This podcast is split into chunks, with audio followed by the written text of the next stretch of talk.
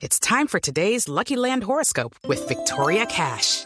Life's gotten mundane, so shake up the daily routine and be adventurous with a trip to Lucky Land. You know what they say. Your chance to win starts with a spin. So go to LuckyLandSlots.com to play over 100 social casino-style games for free for your chance to redeem some serious prizes. Get lucky today at LuckyLandSlots.com. Available to players in the U.S., excluding Washington and Michigan. No purchase necessary. VGW Group. Void or prohibited by law. 18 plus. Terms and conditions apply.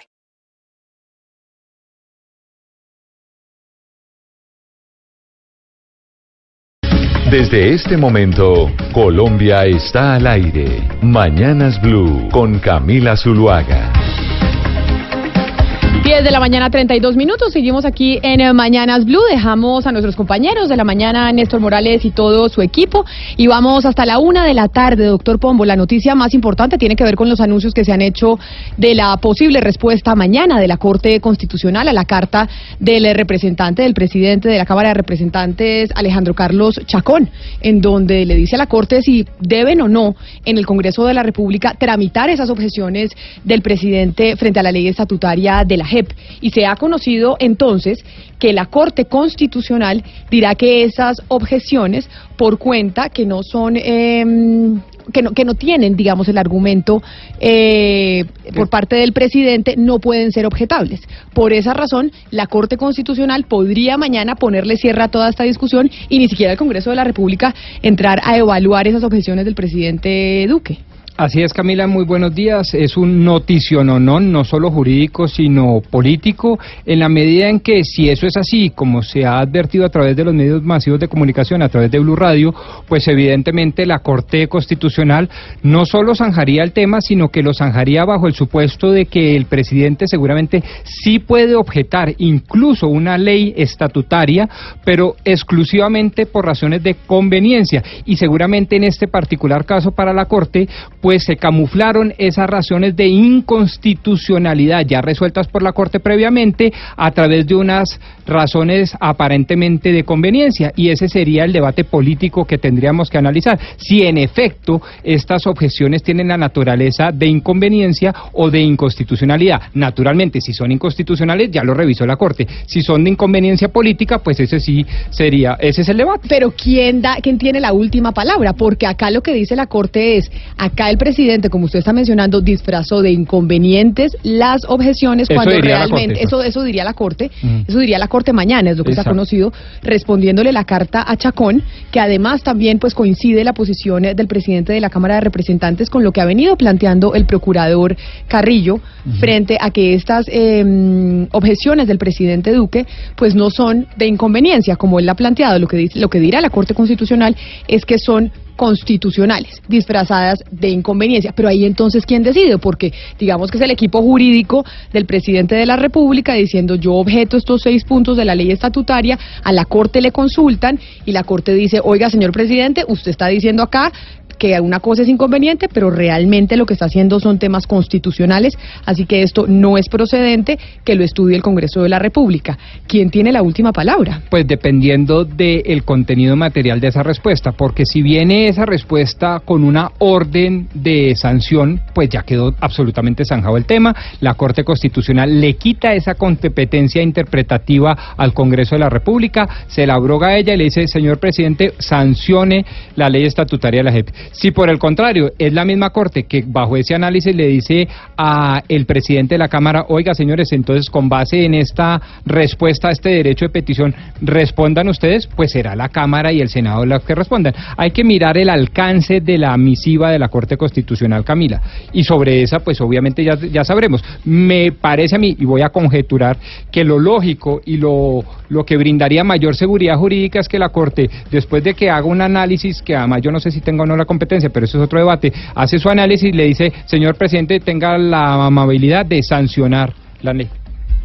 Es decir, usted... Le ordena. Es decir, eh, si sería la Corte de Cierre, la Corte Constitucional, Correcto. tendría la última palabra en todo este asunto de la JEP. Así es, si viene con esa orden, sin la más mínima duda. Y ni siquiera van a tener que, como nos explicaba ayer el presidente del Senado, Ernesto Macías, que no hay que hacer comisiones accidentales, nada, porque aquí ya la carta que mandó el presidente de la Cámara, el señor Chacón, la responderá la Corte mañana y le pondrá fin a esta discusión, creeríamos. Dependiendo de los términos, correcto. Pero es la primera vez, es la primera vez que pasa que la Corte Constitucional sirve como órgano de consulta. Esto no lo habíamos visto antes. Por eso muchas voces dicen que no tiene la competencia constitucional para hacerlo. Desde el artículo 241 constitucional en adelante, ningún precepto, eh, digamos, le otorga, le abroga esas competencias a la Corte Constitucional. Ellos, a diferencia del Consejo de Estado, que sí son órganos de consulta, que tienen una sala especializada para las consultas, pues eh, resolverían un derecho de petición. Yo creo que ellos se van a ir por, digo ellos, eh, son los honorables, honorables magistrados de la Corte, van a decir, yo estoy resolviendo un derecho de petición que me manda el doctor eh, presidente de la Cámara de, de- el doctor Chacón, presidente de la Cámara de Representantes, y entonces respondo. Bueno, Yo creo que es lo que va a decir. Tremendo lío y los constitucionalistas empezarán a pronunciar precisamente al respecto. Son las 10 de la mañana, 37 minutos, y en medio de semejante lío de la JEP, de la Justicia Especial para la Paz, las objeciones a esa ley estatutaria que la Corte respondería mañana, pues pongámosle un poco de música a este día, que además en Bogotá está gris, no sé en Panamá cómo esté, Gonzalo. También está gris, Camila, está llegando la temporada de lluvia a la ciudad capital y le tengo dos noticias. La primera es que ya puede ver el primer tráiler oficial de la cuarta entrega de Toy Story. Mucha gente esperando ese tráiler, una película que se va a estar estrenando en el mes de julio y ya se puede ver en YouTube. Y la segunda noticia, más que noticia, es una pregunta. Camila, ¿cuál para usted es la ciudad más barata del mundo? La ciudad más barata del mundo, yo creería que tiene que ser una en África o una en el sudeste asiático. No le doy los continentes, no le doy las ciudades, pero en uno de esos, de esas dos partes del planeta. Bueno, bastante alejada está su respuesta No porque diga. la ciudad... Mm, sí, ¿Y entonces sí, sí. dónde Mira, está? la, la ciudad más barata del mundo se encuentra a una hora y media de Bogotá y es Caracas, Venezuela. Caracas, Venezuela. Una hora y Media en avión. en avión. En avión, claro, en avión, en avión, obviamente. Eh, lo cierto del caso, Camila, es que The Economist ha publicado la lista de las ciudades más caras y más baratas de todo el planeta. Y Caracas está por encima, por ejemplo, de Damasco. En esa lista también aparece Buenos Aires como una de las ciudades más económicas de todo el mundo y eh, aparecen ciudades obviamente de África. Y lo que dice The Economist es que el tema de la devaluación, de ese un millón por ciento de inflación, pero frente a la devaluación que ha tenido el bolívar con el dólar, hace que la ciudad sea muy económica. Usted puede comprar un apartamento en Caracas, Camila, por 30 mil dólares. Y la pregunta es, 30 mil dólares. ¿la gente está comprando y vendiendo apartamentos en Caracas o es un mercado que está completamente quieto? Si usted va a Caracas, hay mucha gente que está invirtiendo en inmuebles, en construcción de edificios, básicamente para tener esos inmuebles ahí aguantando, comprando barato para que luego, post eh, o luego de, que se salga de, este hueco en el que está Venezuela, si es que se sale, obviamente eso se sobrevalúe o, o se revalúe, básicamente. Pero el, el, el, el estudio está en The Economist, ya lo puede ver. Colombia es la, o más que Colombia, Bogotá es la séptima ciudad más económica de toda América Latina. La número uno, Ciudad de México. Ahora sí, Camila, la música la coloca siempre. Oiga, no, pero espéreme una cosa, Gonzalo. La segunda pregunta Dígame. obligada es, ¿quiénes son usualmente los compradores de esos bienes inmuebles, de esos apartamentos y casas lujosas que están regalándose en Caracas? Porque yo me atrevería a decir que son eh, es una especie de inversión extranjera eh, de alto riesgo. Pues yo, yo le tengo la, la respuesta. Hay dos tipos de inversores en este momento en Venezuela. Quienes han trabajado de la mano con el gobierno de Nicolás Maduro, eh, gente de mucho dinero o que ha creado una fortuna a través de- del gobierno, y gente que de por sí ya tiene dinero y que siempre toda su vida ha tenido dinero y está aprovechando la devaluación que tiene el bolívar para invertir en bolívares, porque lo que le dicen a uno en Venezuela es no ahorre, no necesita ahorrar, gaste esos bolívares porque la devaluación es tan fuerte que se los come de un día para otro. Entonces, ese dinero más- que tiene guardado, plata, eh, teniéndolo guardada, teniendo la plata guardada en el banco porque todos los días pierde valor. Pues, sí, eso es, eso es así teóricamente, pero lo que yo tengo entendido por algunas fuentes, obviamente no tan técnicas como la suya y The Economist, es que la, lo- el venezolano quiere sacar su plata porque pues está padeciendo durante décadas el régimen de la dictadura, el régimen de Maduro, mientras que hay unos inversionistas de alto riesgo que no son venezolanos, que ven en esos precios pírricos del sector inmobiliario un negocio futuro para un mediano y largo plazo. O sea, a mí me han llegado, por ejemplo, a decirme, oiga, pongamos qué no 20 se mil, vaya? 30, 20 allá, y de pronto los pierde, sí, es altísimo riesgo, pero si le pega al perrito, triplica o cuadruplica o un 100% Pero de utilidad. inversión a largo plazo, claramente. Inversión a mediano y largo plazo, sí, señor. Claro, claro. Por, por eso le digo, eh, eh, doctor Pombo, si usted le dicen, usted tiene 100 mil dólares, esos 100 mil dólares le pueden servir a usted en Caracas para comprar cuatro apartamentos. Bueno, si usted lo quiere, es, es un buen negocio, como usted dice, a largo plazo. Y si Ahora bien. Gonzalo, eh, eh, esas son las ciudades más más eh, baratas y las más costosas. ¿Cuáles son? ¿Sigue siendo su eh, Singapur la primera? Sí. Ya, ya le busco el estudio que lo tengo acá, lo he perdido. A ver, la Yo más tengo acá un ranking, caras. si quiere le ayudo. Sí. Me aparece acá Singapur, París, Zurich, una ciudad suiza, Hong Kong, Oslo, Ginebra. En ese orden las más costosas, por ejemplo, en, en Singapur se habla de que un pan puede costar eh, casi 4 dólares, una botella de vino cerca de Pero venga, 24 Hugo, dólares. ¿cu- ¿cuánto cuesta? ¿Cuál fue el primer producto que usted dijo?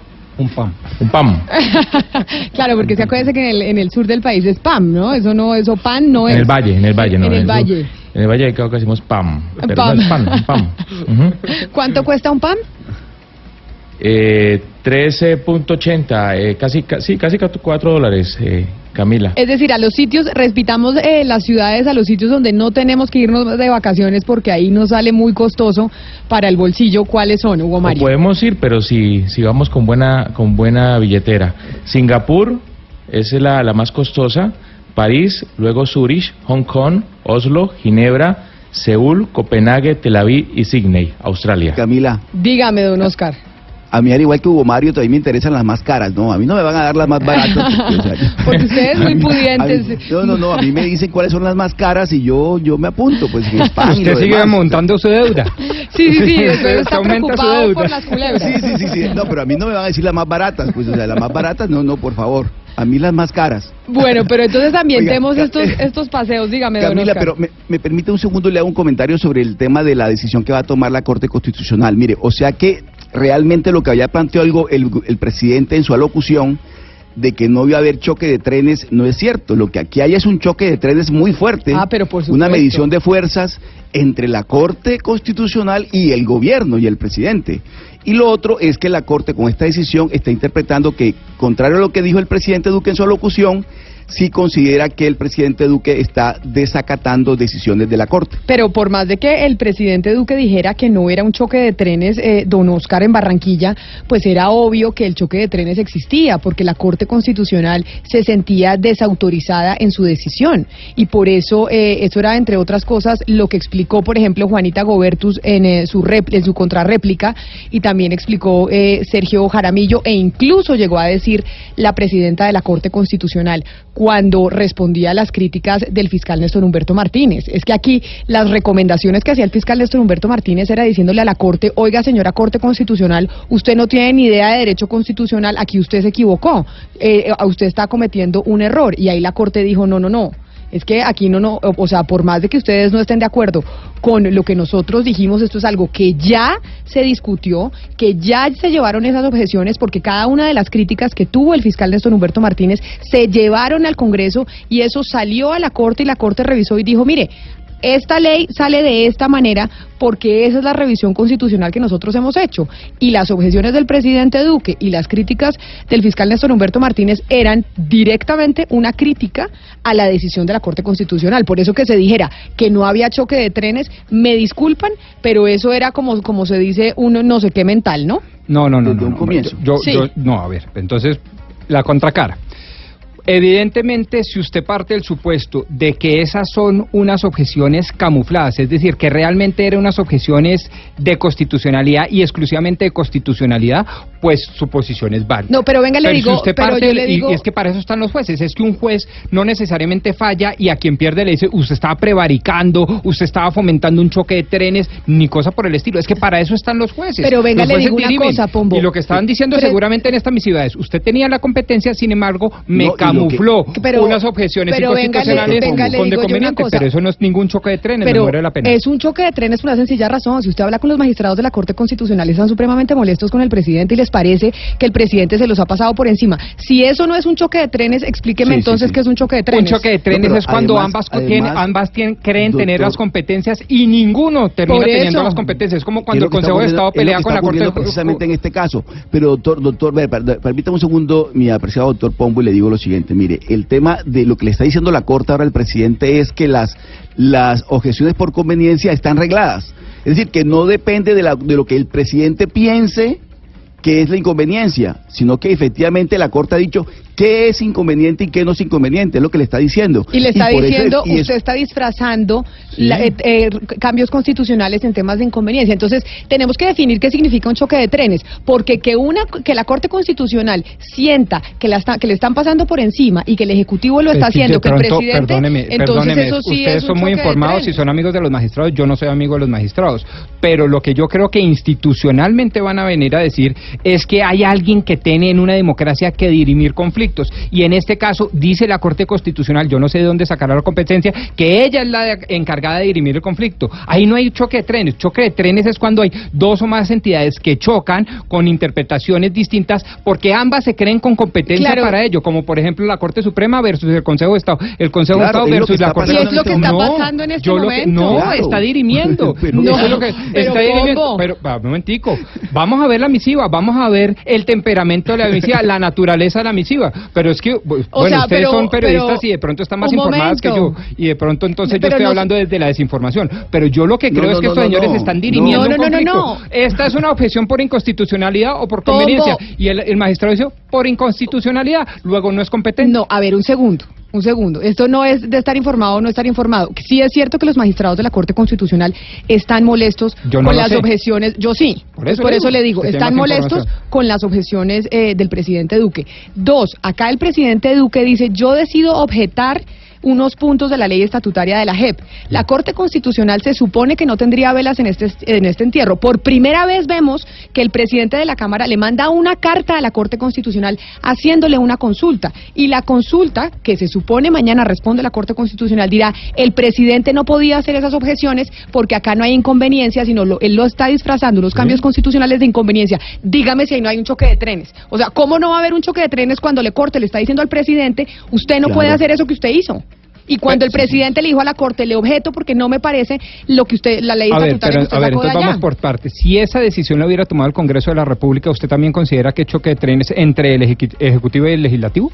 Si esa misma decisión, oiga, usted me camufló unas objeciones inconstitucionales a No, través de... porque no, porque la Constitución dice que los que, el- que el Congreso de la República la tiene, tiene la función de votar y en la Constitución dice el Congreso puede votar o no votar esas objeciones que Por eso, el presidente. es lo mismo, es decir, no si es que se- a ver, un momentico, vamos por partes. No, no, es no, no, primero. no, no, es no, que no, las no, leyes no, se no, no. arman con las distintas No, no, ramas, no, es que está perdone. inventado, el sistema es así. Perdón. El sistema es así. ¿Cómo no va a haber un choque? El sistema tan no es así que Doctor hoy están Pombo. discutiendo los constitucionalistas si la Corte puede ser una Corte consultiva o no. Básicamente, hoy no sabemos Pero- si la Corte Constitucional puede dar respuesta a una consulta que mande el presidente de la Cámara de Representantes. Y ese va a ser el debate que van a empezar a tener los constitucionalistas. Pero, pero es que ese es otro debate sobre si la Corte Constitucional tiene o no competencia Claro, pero para la- pero la eso es otro debate. por eso. Pero lo cierto es que las leyes en Colombia participan tres ramas. No, la legislativa, decir que la no hay un choque de trenes, Bueno, de no verdad, creo. claro No, que hay un choque de trenes, Bueno, por pues entonces supuesto. metámosle Y amarillismo el a la cosa. Hay presidente en la choque de locución trenes, cuando esto habla- es terrible, no sé qué. A mí no me parece, sí, a mí sí, me parece, a mí me Presidente en la parece que no. locución. cuando habló de choque de trenes se refería a la Corte. Sí. El presidente en la locución, cuando hablaba de choque de trenes, se refer- cuando lo descartaba, se estaba refiriendo eh, concretamente a la Corte a la Corte Constitucional. Yo creo que se estaba refiriendo a la oposición que le estaba diciendo, usted está Ay, fomentando pero- un choque de pero trenes. cuando, pero eso sí cada cual ve como quiere ver Pues y como claro. usted es del gobierno y le encanta y Yo lo soy sigue. conservador entonces y por creo en sus doctrinas Por y eso por- mismo, evidentemente por eso creo que ve no, con esos no ojos. soy apocalíptico. Claro. Y ustedes ven con los otros ojos. No, no, ese no, el es, que yo ni soy, Ah, no, no, no, no, no, no, es que yo sí afortunadamente no estoy matriculada en ningún partido, ni digo que apoyo a la oposición o apoyo al gobierno, simplemente digo, veo objetivamente que acá evidentemente hay un choque de trenes, no estoy viendo con la óptica del gobierno que sigo y apoyo No, y yo demás. estoy- Yo estoy viendo con la óptica académica, entonces, si nos vamos a parar en las orillas de la objetividad, que yo creo que es bastante inexistente, pues yo me paro entonces en la orilla de académico. Yo, como académico y como profesor de Derecho Constitucional, uno, creo que la Corte Constitucional no tiene competencia para eso. Léanse, señores oyentes, el artículo 241 constitucional, a ver quién tiene la razón. Dos, me parece que la Corte Constitucional debe haber dicho, esto es un derecho de petición, yo no soy el competente, se lo mando al Ah. Consejo de Estado. Y tres, me parece que lo que no podemos hacer los medios de comunicación es fomentar peleas allí donde creo pero que no entonces, las hay. pero, usted- pero usted desde la orilla académica nos acaba de dar la razón a Oscar y a mí. Sí hay un choque de trenes. usted desde la orilla Pues, académica es que acaba los con sus argumentos que acaba de dar acaba de exacto. reafirman que efectivamente hay un choque de trenes. Lo que Bueno. usted acaba- sus argumentos están reafirmando que efectivamente lo que hay es un choque de trenes. Yo no creo, pero si ustedes lo quieren ver así, tómenlo, Sí. pues Sí, son Pombito. igualmente responsables. Pombito. Pero- Sí, no, no, señor. es que a mí, a mí, me, a mí, digamos, me parece que no es, eh, digámoslo así, patriótico, conveniente, loable para este país que nosotros desde estos micrófonos estemos tratando de decir cosas Pero, que de pronto pero no lo ¿por son. qué? Miremos ¿por qué? la misiva de la Corte, miremos a ver qué es lo que dice la Corte, en qué términos lo que, dice. pero que estamos diciendo desde estos micrófonos que no sea. O Que sea, hay un- no- es que un choque no. de trenes significa pelea. Y, y pelea, pelea porque ¿Y eso qué tiene pelea malo? irreconci- pues porque Pues es una no, pelea hay hay un- institucionalmente y irreconciliable, que existe. como Entonces cuando el Consejo de Estado dice nos yo te- tapamos los ojos y decimos no existe y decimos es que quiero ver que No, todo está perfecto. No, lo que No, no, dep- sí. depende de la misiva, de pronto la Corte Constitucional No, dijo, pero es que "Oiga, me antes de la sometieron mi- a consideración esto y yo antes- creo esto." Antes de la listo. misiva ya había choque de trenes. Antes de la Pues misiva. Porque ustedes tienen mucha más información, Antes- ahí hay antes asimetrías de información. Mire, en la columna del domingo del doctor Rodrigo Uprimi, que él es investigador de justicia y es profesor de la Universidad Nacional, le voy a citar nada más un pedacito, abro, co- abro comillas. El presidente no podía usar las objeciones por inconveniencia para intentar revivir los contenidos declarados inconstitucionales, pues eso sería ir contra una sentencia de la Corte, lo cual implica obviamente un choque de trenes. Pero Ana Cristina, podríamos también leer la de el expresidente de la Corte Constitucional, José Gregorio Hernández, quien ha afirmado, además como profesor, catedrático, rector universitario, que no hay ningún choque de trenes, que no tiene por qué haber ningún choque de trenes. Es decir, lo que lo, lo cierto acá es que uno puede estar de acuerdo o en desacuerdo, eso es propio de la democracia.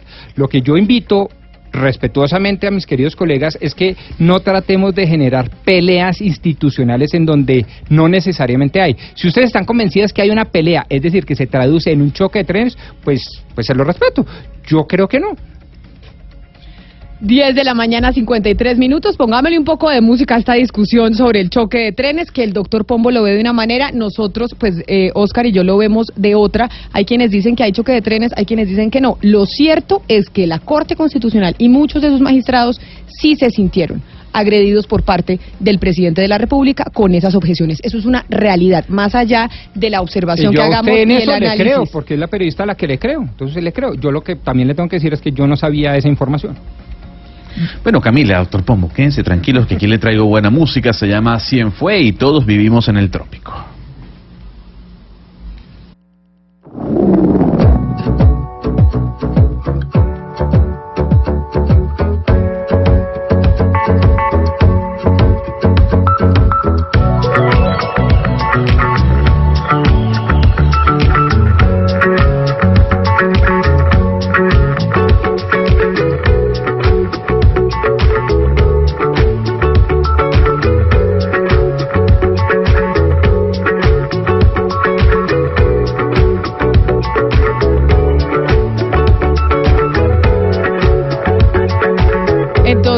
Estamos en el trópico y esto porque es del trópico, eh, Gonzalo, no entiendo. Bueno, básicamente porque así se llama la canción Life in the Tropics. Hay que decir que fue uno de los cantantes más importantes de Panamá. Eh, una canción que está muy pegada en nuestro país. Se la traigo porque estoy seguro que cae bien y que muchos oyentes la van a descargar y la van a buscar en Spotify en nuestra cuenta eh, Colombia está al aire. Mire, antes de irnos con un especial maravilloso que tenemos en, en Rusia, le voy a hacer una sola pregunta para bajar un poco el ánimo, Camila. que estamos, es que si ve la polarización, doctor Pombo, no nos va a decir que no hay polarización. A mí me encanta la polarización, me preocupa la desunión nacional. Camila, ¿cuánto pagaría usted por una paloma? ¿Por una paloma mensajera? Sí, señora. Blanquita, no sé. ¿Cuánto? No, no tengo ni idea. Pagaría... Mm, no, no sé, no tengo comparativo, pero póngale que 150 mil pesos pago por una paloma. 150 mil pesos en dólares. Hábleme en dólares, no en pesos. Bueno, entonces le hablo, 150 mil pesos serán que eh, 50, dólares, más o menos. Doctor Pombo, usted que es el Lord de la mesa, ¿cuánto pagaría usted por una paloma mensajera entrenada en Bélgica? Ah, es que ya le mete Ah, es que usted sí, le puso a Pombo un poquito más fácil, Gonzalo. A una paloma, no, además por conocer por primera vez ese, eh, pues a ver, yo creo, yo sí pagaría unos 150 dólares. 150 dólares. Bueno, ustedes están muy lejos de lo que se pagó la semana pasada a una paloma llamada Armando. 1.5 millones de dólares. Pagó una persona que no tiene, no se puede decir el nombre, en una subasta que se realizó en Europa por esta paloma. Una paloma además que tenía pedigrí y que además había sido campeona de tres carreras mundiales. Es la paloma mensajera más costosa de la historia. Nadie había pagado 1.5 millones de dólares por un animal. Pero ¿y qué hace el animal en particular? O sea, ¿le lleva las cartas a alguien o cómo, o cómo funciona? ¿O para qué tiene uno esa paloma mensajera por más de un millón de dólares? Pregúntele a la persona que pagó 1.5 millones de dólares por la paloma. No tengo ni la menor idea. Dice la noticia que estoy leyendo en este momento de la BBC, que es una paloma que tiene pedigrí, que ha sido campeona mundial en tres competiciones muy importantes, que fue entrenada eh, en Bélgica y por eso vale lo que vale. 1.5 millones de dólares. Gente sin oficio, gente con mucho dinero. Sí, sí, iba a decir gente sin oficio, no, gente con mucha plata y para votar. Porque con un millón y medio de dólares nos jubilamos usted y yo, Pombo. Excéntrico, sí, eso es con un millón y medio dólares nos retiramos. ¿Y quién la, quién la compró? ¿Sabemos la nacionalidad de quién la compró? Mm, fueron unos chinos. Hasta ahí le tengo la información. Más allá de eso, no tengo. Unos los, chinos. Los chinos, los rusos y los norteamericanos son los eh, dueños de las grandes fortunas alrededor eh, del planeta. Pero vayámonos de las palomas mensajeras a Medellín. Ana Cristina, porque este tema del aire en Medellín cada día es peor. Es decir, todas las semanas hay uno, dos o tres días en donde estamos hablando de la situación del aire en la capital antioqueña. Sí, eh, mm, la verdad, Camila, es que todavía seguimos en estado de alerta. Eh, el aeropuerto, pues, eh, estuvo cerrado. es decir, los picos y la medida de pico y placa alargada. Y en este momento, pues, hay una polémica o, o, varios comentarios, porque precisamente el secretario de Medio Ambiente, Sergio Orozco, dijo en los medios algunas declaraciones bastante polémicas. Si quiere, las escuchamos poner pico y placa permanente, o sea, más un poco más estricto sería también como sacrificar un poco, eh, no es sacrificar, ¿cómo me explico? Aumentar el pico y placa no sería necesario porque la, la inestabilidad funciona sin ningún problema, que es lo que nos sucede el resto del año. Nosotros el resto del año no tenemos necesidad de ningún, de ningún pico y placa, incluso podemos hasta contaminar más, pero el tema de nubosidad y estabilidad atmosférica nos permite trabajar de una forma juiciosa y responsable. Entonces, a medida que se necesiten aumentar las medidas, se aumentan, pero nosotros tampoco podemos poner unas medidas que sean más estrictas cuando no sean necesarios. Tenemos que ser muy justos con las decisiones que tomamos a todo nivel. Sí, ahí eh, hubo ahí esa metida de pata diciendo que podemos contaminar más, que es por lo que todo el mundo le ha caído en redes toda la mañana porque se le fue eso. Pero aquí hay que destacar algo, Camila y oyentes, y es que él, él defiende una tesis de que ampliar el pico y placa no es una medida que sea de todo efectiva. Nosotros ya hemos hablado en estos micrófonos que el pico y placa es ante, todo una medida pedagógica para disciplinar a los usuarios del carro para que usen el carro eh, cuando sea pues necesario, pero que no se mantengan montados en el carro. Y además, Ana Cristina, porque los carros particulares no son los que más contaminan. Eso está comprobado no, solo en Medellín, en Bogotá, en todos lados, porque los carros en su mayoría tienen catalizadores y los catalizadores son los que hacen que el aire, que la contaminación que saca el vehículo sea mucho menor a la que, por ejemplo, sacan los buses, los camiones, las empresas, etcétera, etcétera. Sí, y además hay una tesis que, que también eh, defiende el profesor Víctor Valencia Likes, que es él, es él es profesor de, de, la Escuela de Ingeniería Civil de la Facultad de Minas eh, de la Universidad Nacional, y él dice hoy que esa, esa medida, pues a veces es hasta, hasta de, doble filo, porque lo que hace alguna gente es comprar dos carros, es decir, lo que hace es eh, disparar la venta de carros, y él, y él propone otras medidas como la adopción de tecnologías limpias, peajes intraurbanos, teletrabajo y optimización de infraestructura vial y de transporte público. Eso lo dice hoy el periódico El Colombiano. Pero entonces, eh, como si no fuera suficiente esa metita de pata que se le fue al, al secretario eh, de Medio Ambiente, después le preguntaron eh, que si eso tenía alguna afectación al partido, porque es que el, el estado de alerta lo tenemos ayer lunes, hoy martes y mañana miércoles que hay partido. Y resulta que la- el, el secretario dice que ojalá gane Nacional. Entonces, eh, pues ahí hay dos, dos metiditas de pata, pero dentro Sí. de todo eh, defendió una tesis que es bastante impopular eh, dentro de dentro de la pues dentro de esta crisis y es decir que el pico y placa no es suficiente ni puede ser una medida definitiva. La discusión del pico y placa, que no solo se da en Medellín, se discute en Bogotá, la calidad del aire en el país, bastante delicada en eh, diferentes ciudades colombianas. Son las 11 de la mañana, un minuto. Vamos a hacer una pausa y cuando volvamos me lo voy a llevar, ¿sabe a dónde, Pombo? A ver. A Rusia. ¿Ha ido usted a. Rusia? Sí, claro. Bueno, me lo voy a llevar a Rusia y ahorita le voy a explicar por qué. 11 de la mañana, cuatro minutos, y como le dije, señor Pombo, nos vamos para Rusia. Y preguntémosle a don Gonzalo Lázaro, por qué es que tomamos la decisión de irnos para Rusia, Gonzalo? Camila, la semana pasada hablábamos con Paul Radu, él es un periodista y director del proyecto de investigación sobre corrupción y crimen organizado. Y precisamente la semana pasada él nos comentaba sobre una investigación en que lideró sobre una red de lavado de activos que involucra a personas allegadas a Vladimir Putin. Y hay que recordar un poco qué fue lo que nos dijo hace una semana. Repetimos, Paul Radu. Bueno, eh, lo que encontramos son eh, individuales eh, del círculo de, Vladimir Putin. Por ejemplo, eh, hay, eh, hay los, los eh, jefes de la empresa Rostec. eh, y con esas empresas hay testaferros como directores, como accionistas, pero eh, en Europa del Este hay un segundo nivel de testaferro y lo que en eh, Rusia, en, um, el, en el espacio postsoviético, um, son muchos oligarcos con mucha poder económica que son aliados de los políticos. Entonces hay políticos corruptos.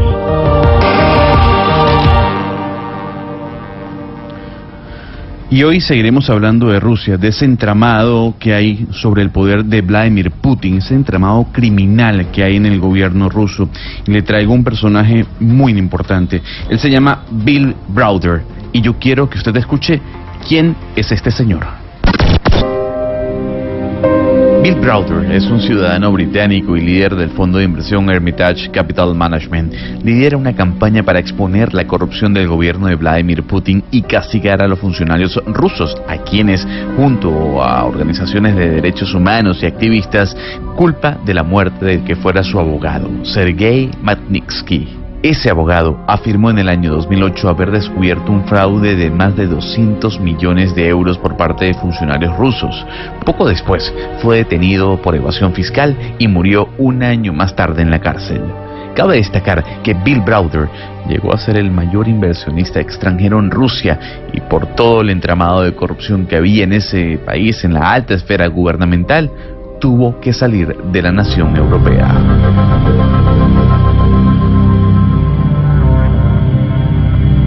Y precisamente estamos en comunicación desde Londres, en Inglaterra. Bill Browner está con nosotros y le damos la bienvenida a Mañanas Blue. Muchas gracias eh, por atendernos, señor Browner. Bienvenido. Thank you for having me. Pues y básicamente después de toda la historia que hemos oído, ahora que por periodistas de investigación sabemos de la existencia de grandes extrañas fortunas de amigos y familiares eh, de Vladimir Putin en Rusia, ¿usted cómo se siente ahora después de haber denunciado esto hace tantos años? ¿Qué piensa que finalmente la prensa le está dando la razón a estas denuncias que usted presentó hace mucho tiempo? Well, so what, what, what, what has, there's been terrible crimes committed by Vladimir Putin and members of his regime. Um, we, we've been victims of this crime. My lawyer, Sergei Magnitsky, was murdered um, by the Putin regime because he uncovered a government corruption scheme.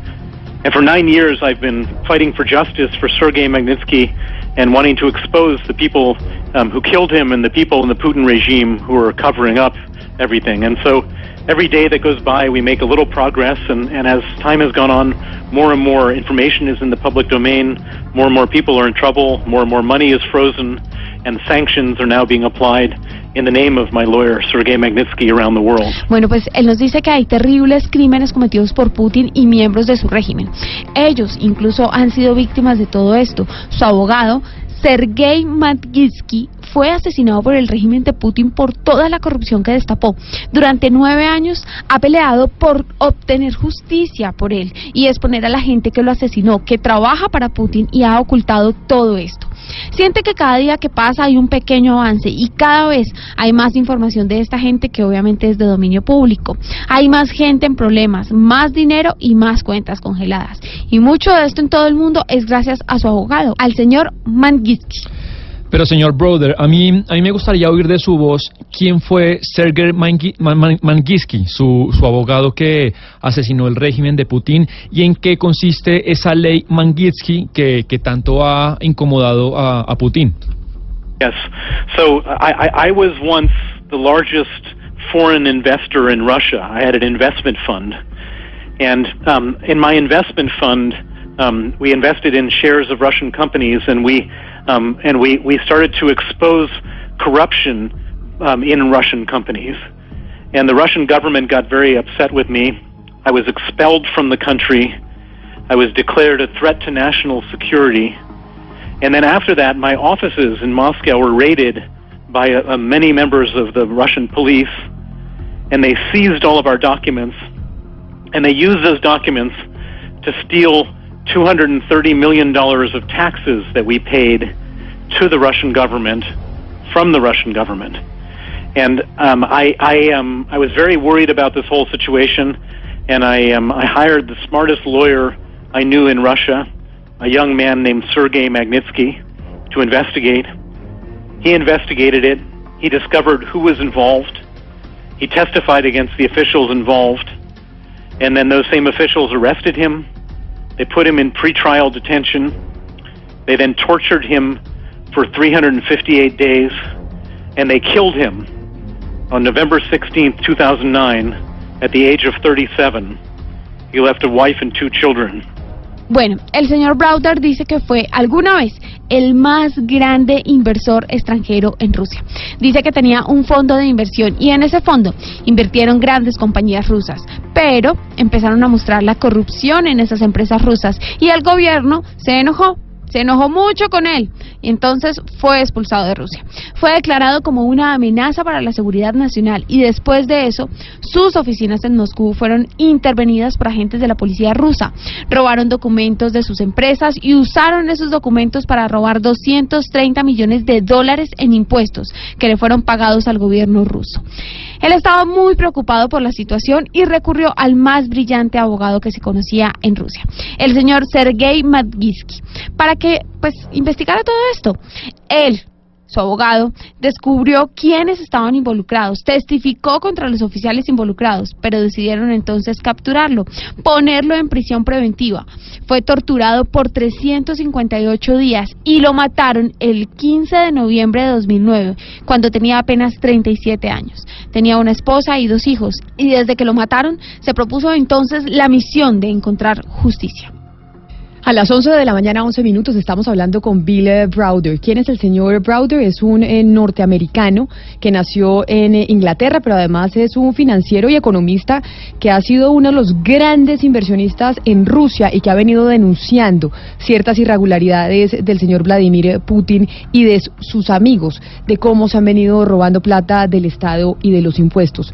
Por eso, eh, señor Browder, quiero preguntarle, con todo lo que usted eh, sabía, buscó a la justicia rusa o qué ha hecho para encontrar justicia en el crimen de su abogado? ¿La justicia rusa, rusa funcionó o dónde está usted buscando justicia? And since his murder, I've been on a mission to get justice for him. And the justice that I um, wanted to get first was trying to get justice in Russia. But the Putin regime uh, circled the wagons. They uh, uh, um, exonerated everybody who was involved. They gave promotions and state honors to some of the people who were most complicit. And in the biggest miscarriage of justice, they put Sergei Magnitsky on trial three years after they killed him in the first ever trial of a dead man in the history of Russia. And so it became obvious to me that there was no chance of getting justice inside of Russia. And so I said, we need to get justice outside of Russia. And then I said, well, how do we get justice outside of Russia? And the answer was that the people who killed Sergei, they did it for money. They did it for $230 million of money. And they don't keep that money in Russia. They keep that money outside of Russia, in the United States, in England, in Switzerland, in France. And so I came up with an idea, which was if we could freeze their assets and ban their travel, then it wouldn't be pure justice, but it would be much better than total impunity. Bueno, pues después de su muerte dice él que se propuso la misión de encontrar justicia. Primero, intentó buscar justicia en Rusia, pero el régimen de Putin protegió a todas las personas involucradas, los promocionaron y entonces fue obvio para él que no había posibilidad alguna de encontrar justicia en Rusia. Y se dijo a sí mismo que había que encontrarla entonces afuera entendió que la gente que mató a su abogado lo hizo por dinero, por 230 millones de dólares, y ese dinero no debía estar en Rusia, sino en algún lugar fuera de ese país. Y la idea entonces que tuvo fue lograr llegar y encontrar esos dineros y congelarlos. No lograría justicia total, pero sí sería mucho mejor que 100% de impunidad. Почему раньше здесь не было людей, которые способны были принимать решения? Почему здесь-то забегали все как тараканы перед самым моим приездом?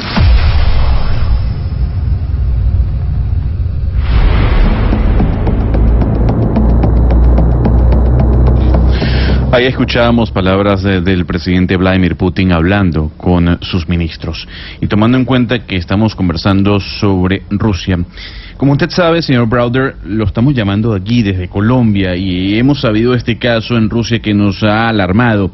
Pero usted tiene que entender también que estas cosas pueden pasar y ocurren en nuestro país. También tenemos ese cáncer de mafias criminales que de alguna u otra forma roban y son corruptas. Desde su punto de vista, ¿qué recomendación le daría a nuestros gobernantes?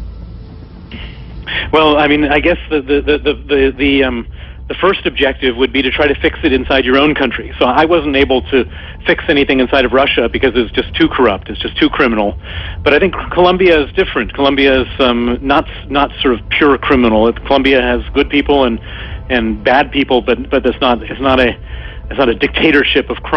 Pues nos dice el señor Browder que el primer objetivo sería solucionar la corrupción al interior de Colombia.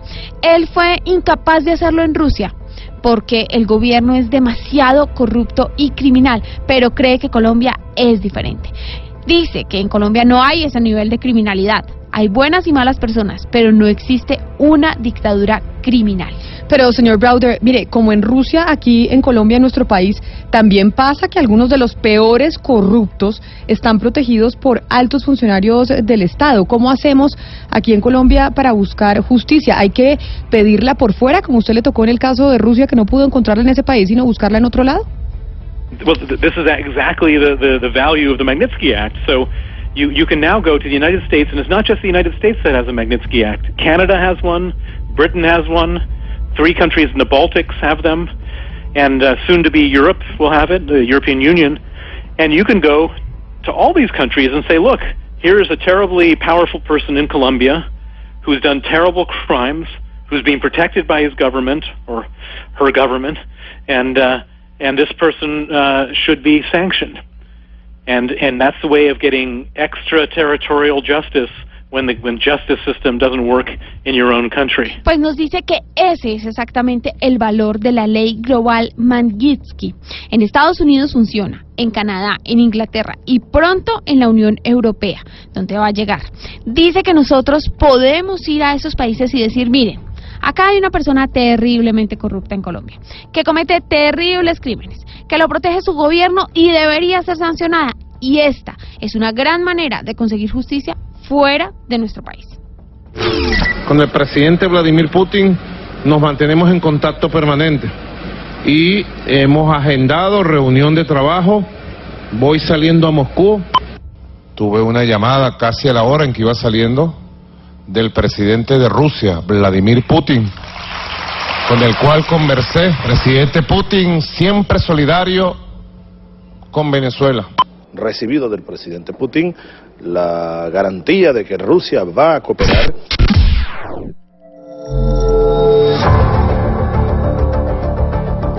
Señor Browder, como todos sabemos, eh, Maduro y Putin son aliados y como todos sabemos lo que pasa en Venezuela es muy similar a, la- a lo que usted nos cuenta que pasa en Rusia, no hay división de poderes, había un saqueo permanente de, de ali- aliados y amigos del gobierno de Maduro y quería saber si esta ley global Magnitsky podría ser usada para buscar justicia en Venezuela.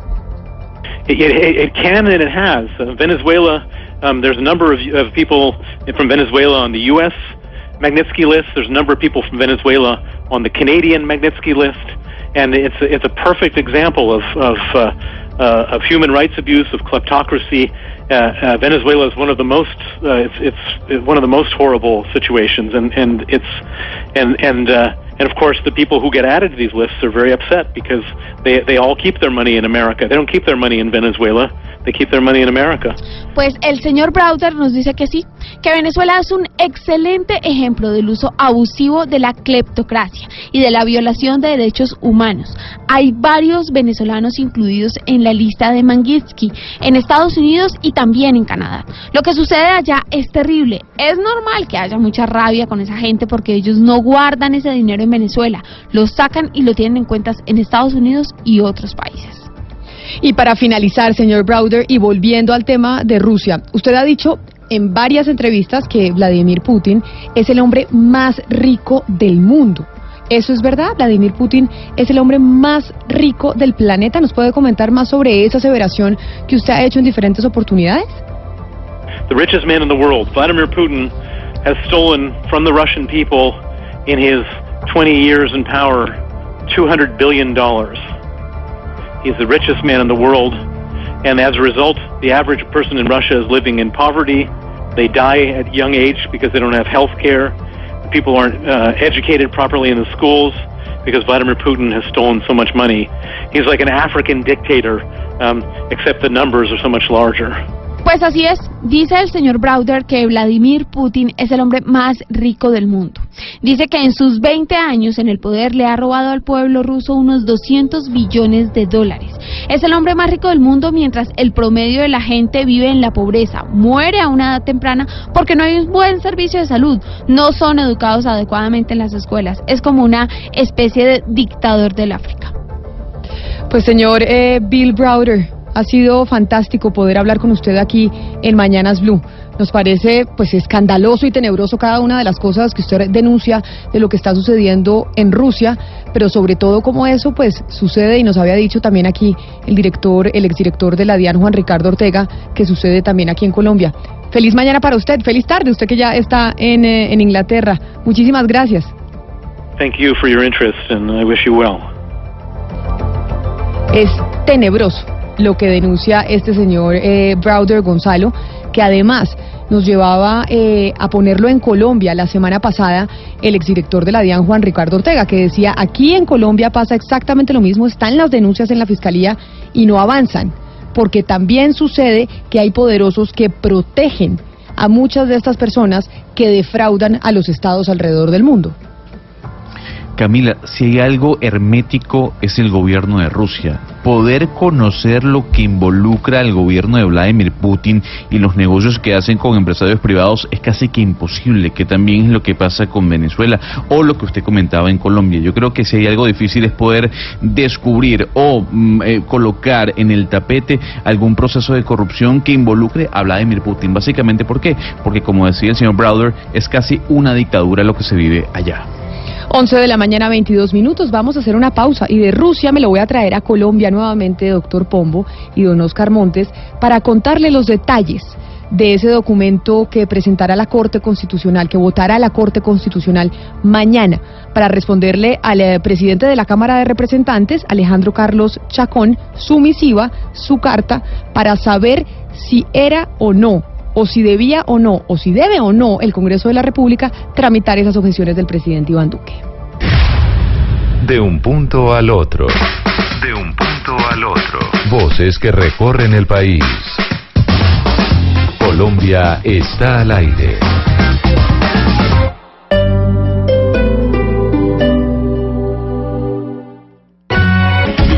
11 de la mañana, 24 minutos. Eh, don Oscar Montes, acá le vamos a seguir trayendo argumentos al doctor Pombo a la mesa de trabajo sobre el choque de trenes, ¿le parece? Me parece muy bien. Me parece, además, me parece muy sana la- el, debate, la discusión. Yo sí creo que este tipo de debates hay que hacerlos y hay que darlos. Y de Rusia nos venimos para Colombia a este debate de la ley estatutaria de la JEP y las objeciones que presentó el, eh, el presidente Iván Duque.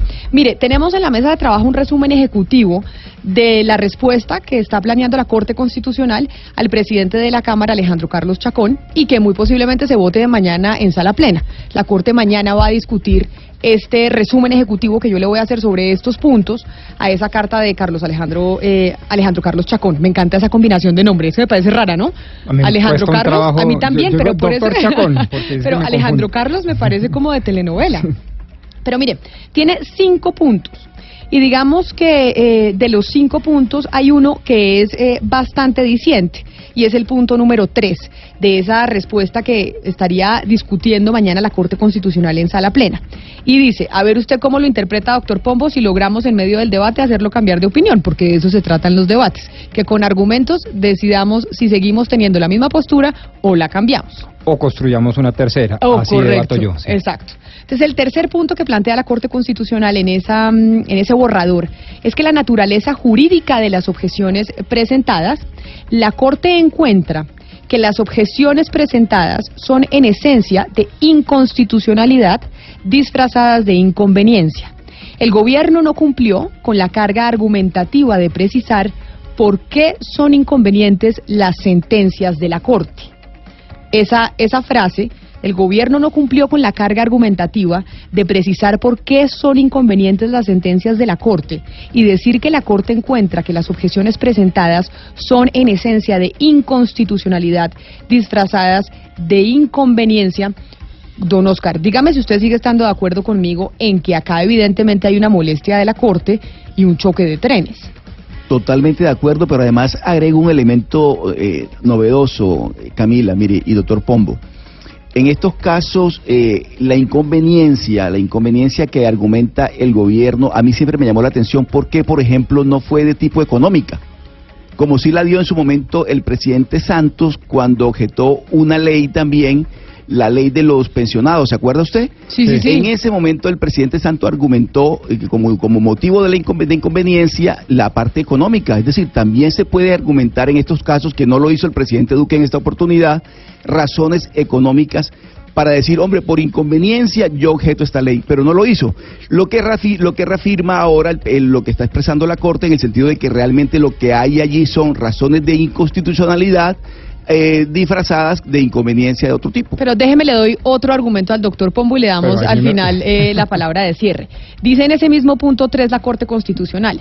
La Corte considera que existe en este caso cosa juzgada constitucional de acuerdo con el artículo 243 de la Constitución, según el cual los fallos que la Corte dicte en ejercicio del control jurisdiccional hacen tránsito a cosa juzgada constitucional y por ende ninguna autoridad podrá reproducir el contenido material del acto jurídico declarado inexequible por razones de fondo, mientras subsistan en la Carta las disposiciones que sirvieron para hacer la confrontación entre la norma ordinaria y la Constitución. Le dice esto, la- o le dirá, mañana se votará si efectivamente esto es lo que le van a decir al doctor eh, Chacón, presidente de la Cámara. Esos eh, dos argumentos que presentan en el punto 3, porque son cinco. Doctor Pombo, ¿sí le sirven como, como argumento para, para esbozar que acá obviamente hay un enfrentamiento entre dos instituciones, entre dos poderes? A ver, yo diría que, que mm, la Corte está siendo consecuente y eso me gusta en, las, en la medida en que su discurso es hilado y llega de un principio a un final respetable. Que yo esté en desacuerdo, pues sí lo estoy, por varias razones. No, no, pero en desacuerdo no con la Corte. Yo no le pregunto si usted está en desacuerdo con la Corte. Le pregunto si la discusión que estábamos teniendo es, hay un enfrentamiento entre el Ejecutivo y la Corte Constitucional, más allá de si estamos de acuerdo con la Corte o no, porque muchos plantearán y dirán, oiga, la Corte no tiene razón, la Corte sí tiene razón, etcétera, etcétera. Pero acá frente a esta respuesta de la Corte, sí estamos eh, frente a una molestia y a un, eh, y a un enfrentamiento entre dos poderes. Pues parcialmente sí, digamos. Pero, Pompito, pierda ver. una ola. No, no, no, no, pero, que pero es que- colisión. sí, sí, sí. No, no, no, no, les, les estoy dando parte de razón en, en el sentido de que a, a mí no me cuesta... sino una colisión. No, no, no, el, te- el tema es este, venga y, y trato de poner eh, las mejores palabras sobre el micrófono. Eh, a mí me, me cuesta mucho trabajo que cuando digamos o decimos que eh, las objeciones se tramitan en el Congreso, ahí hay un diálogo interinstitucional entre distintas ramas del poder. Pero cuando se pasa a la Corte, allí ya no hay un diálogo, sino hay un choque de trenes que obviamente genera unas chispas políticas y sociales, a mi juicio, innecesarias. Entonces ahora, sobre los términos que estamos leyendo el proyecto de carta, me parece que sí, ustedes tienen parte de razón. Cuando uno le dice al jefe de Estado, usted disfrazó, y digamos, esa es una expresión que yo estaba usando como analista político, pero la está usando el máximo tribunal constitucional, usted disfrazó unas objeciones inconstitucionales con el ropaje de unas objeciones de inconveniencia. Pues obviamente es una frase muy fuerte. Lo que pasa es que de ahí no se sigue que el presidente hubiera presentado una carga argumentativa débil o que no demostró la carga argumentativa constitucional Claro. necesaria. Pero mire, pero por ejemplo esta otra frase, cuando la Corte Constitucional en esto que está estudiando fallar mañana y le dice eh, al, eh, al presidente de la Cámara de Representantes, los fallos que la Corte dicte en ejercicio del control jurisdiccional hacen tránsito a cosa juzgada constitucional y por ende ninguna autoridad Así sea, ahí sí como dicen, el mismísimo presidente de la República, ninguna autoridad podrá reproducir el contenido material del acto jurídico declarado inexequible por razones de fondo. Pero ahí también a la Corte le falta un punto seguido, porque si bien es cierto que se habla desde el artículo 243 de la cosa juzgada constitucional, no es menos cierto que la vasta jurisprudencia de la misma Corte Constitucional habla de la eh, modulación de las sentencias y dentro de ellas está la cosa juzgada aparente, que para los oyentes es lo que hoy es verdad, mañana Claro, pero es mentira, es que usted está dependiendo ahí del... y nos metemos en una discusión constitucional, si la Corte ¿Pero tiene para razón o no. No, para preguntarle si usted, porque estábamos teniendo el debate si había choque de trenes o no, y usted nos dijo aquí, ponía alzando la voz que no había choque de trenes porque nosotros desde los micrófonos estábamos incitando a la pelea. Y le digo, no es que hay que incitar a la pelea, estamos mostrando una realidad existente y yo le estoy trayendo argumentos para decirle, con estos argumentos, ¿usted cree todavía que no hay que evidenciar que sí hay una pelea entre dos poderes? ¿O seguimos tapándonos los ojos y decir, ay, no, todo divino, no seamos tan catastróficos y no hay enfrentamiento? Mm, Pues parcialmente sí, qué pena insistir esto, pero no es por tosudez, es porque estoy tratando de mostrar que no otro podría ser, si ese era el criterio, el sentir de la Corte, eh, el descurrir de la, de, la, de la carta. Es decir, ¿qué, quisiera, qué, qué queríamos que hiciera la Corte, Camila? Que dijera vaguedades, abstracciones para no poner punto final. No, estos señores están jugados con el Acuerdo de La Habana. Es más, le voy a decir un dato adicional. Yo creo que la Corte Constitucional sigue anclada, y es muy respetable aun cuando yo no lo comparta, en el hecho de que la Corte, de que la Carta Política son los 380 artículos originales del 91, más el bloque de constitucionalidad compuesto por las 310 folios de los Acuerdos de La Habana. Si usted parte de ese supuesto, pues obviamente nadie, ninguna autoridad, ni siquiera el presidente de la República Exacto. puede ir contra ellas. Y le Pero entonces lo que está diciendo la Corte es que nuestra Carta Política se modificó en La Habana. Y le tengo, le tengo, no, en La Habana no, en el Congreso de la República No, a través del en Fast La Habana Track. porque está hablando de los acuerdos No, de La Habana y después habla del acto legislativo 1, 2 No, que ejemplo. desarrollan los acuerdos de La Habana. Pero mire, bien. pero mire, por ejemplo, el punto 2, que le leo el punto 2 que habla del fast track, porque no, porque obviamente Que decir que la Corte Constitucional, que, le- que la que la carta, que la Constitución de Colombia se cambió en La Habana, pues es un poco irresponsable, porque se cambió en el Congreso de la República, en donde se pueden hacer reformas a la Constitución. No es lo que le estoy diciendo que no. Uno nunca se puede sustituir la Constitución, ni siquiera en el Congreso, pero más allá de esa Pero discusión, el lo cierto sí es que bajo el sí principio tiene de conexidad... de hacer reformas constitucionales. Reformas, no sustituciones. Y Pero- cuando usted le mete 310 folios a los 380 artículos del 91, sustituyó la Constitución, Pues ese- modificó más de 150 artículos Esa de manera una, directa. esa es una de las ópticas Ah, de pues quienes dicen que se sustituyó la Constitución. Claro. La Corte no lo considera y es así. mi óptica. La- No, claro, por eso, y por la- eso advertí, por eso- según la Corte, es consecuente con su discurso. Claro, y como la Corte la componen los magistrados, y los que están ahí, Ellos los que mandan. votan, ellos mandan. Ah, sí. Exacto. Ah, yo no estoy diciendo que desacatemos si la yo- sentencia ni yo nada. no estoy de acuerdo Nos con que haya que pagar nuestro- impuestos. Nos merecemos nuestro destino. Y ento- porque si no mañana dice, yo no estoy de acuerdo con que haya que pa- pagar impuestos. Pues sí, muy bonito usted que no esté de acuerdo con que hay haya que que, pagar impuestos, pero hay que pagar. Claro, sí, Punto final. Sí. Entonces aquí es una opinión que hay sustitución de la Constitución. Aquí la Constitución no se cambió en La Habana. Eso es mentira. La Constitución Según se usted. transformó en el Congreso de la República y según la Corte Pero le Constitucional. damos la misma misión. Los acuerdos de La Habana se tienen que respetar en virtud del principio de conexidad.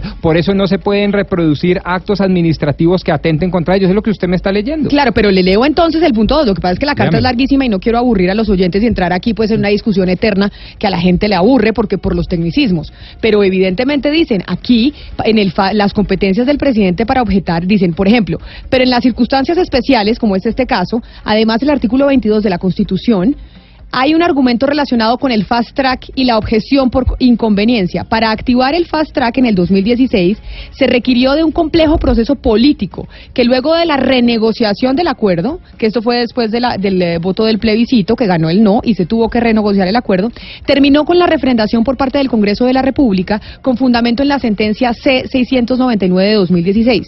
En otras palabras, la, la conveniencia política de activar el fast track ya la dio el Congreso de la República al activarlo y refrendarlo en el acuerdo final a finales del 2016. Entonces aquí, mejor dicho, es una opinión decir que es que la Constitución se cambió en, en, en La Habana. La Constitución se cambió y se transformó en el Congreso de la República por los congresistas que eligieron los colombianos. Yo no me- es que allá en La Habana decidieron, yo me reafirmo decidieron unas cosas. personas allá cambiar la Constitución. yo, con el debido respeto a Camila, yo me reafirmo en dos cosas.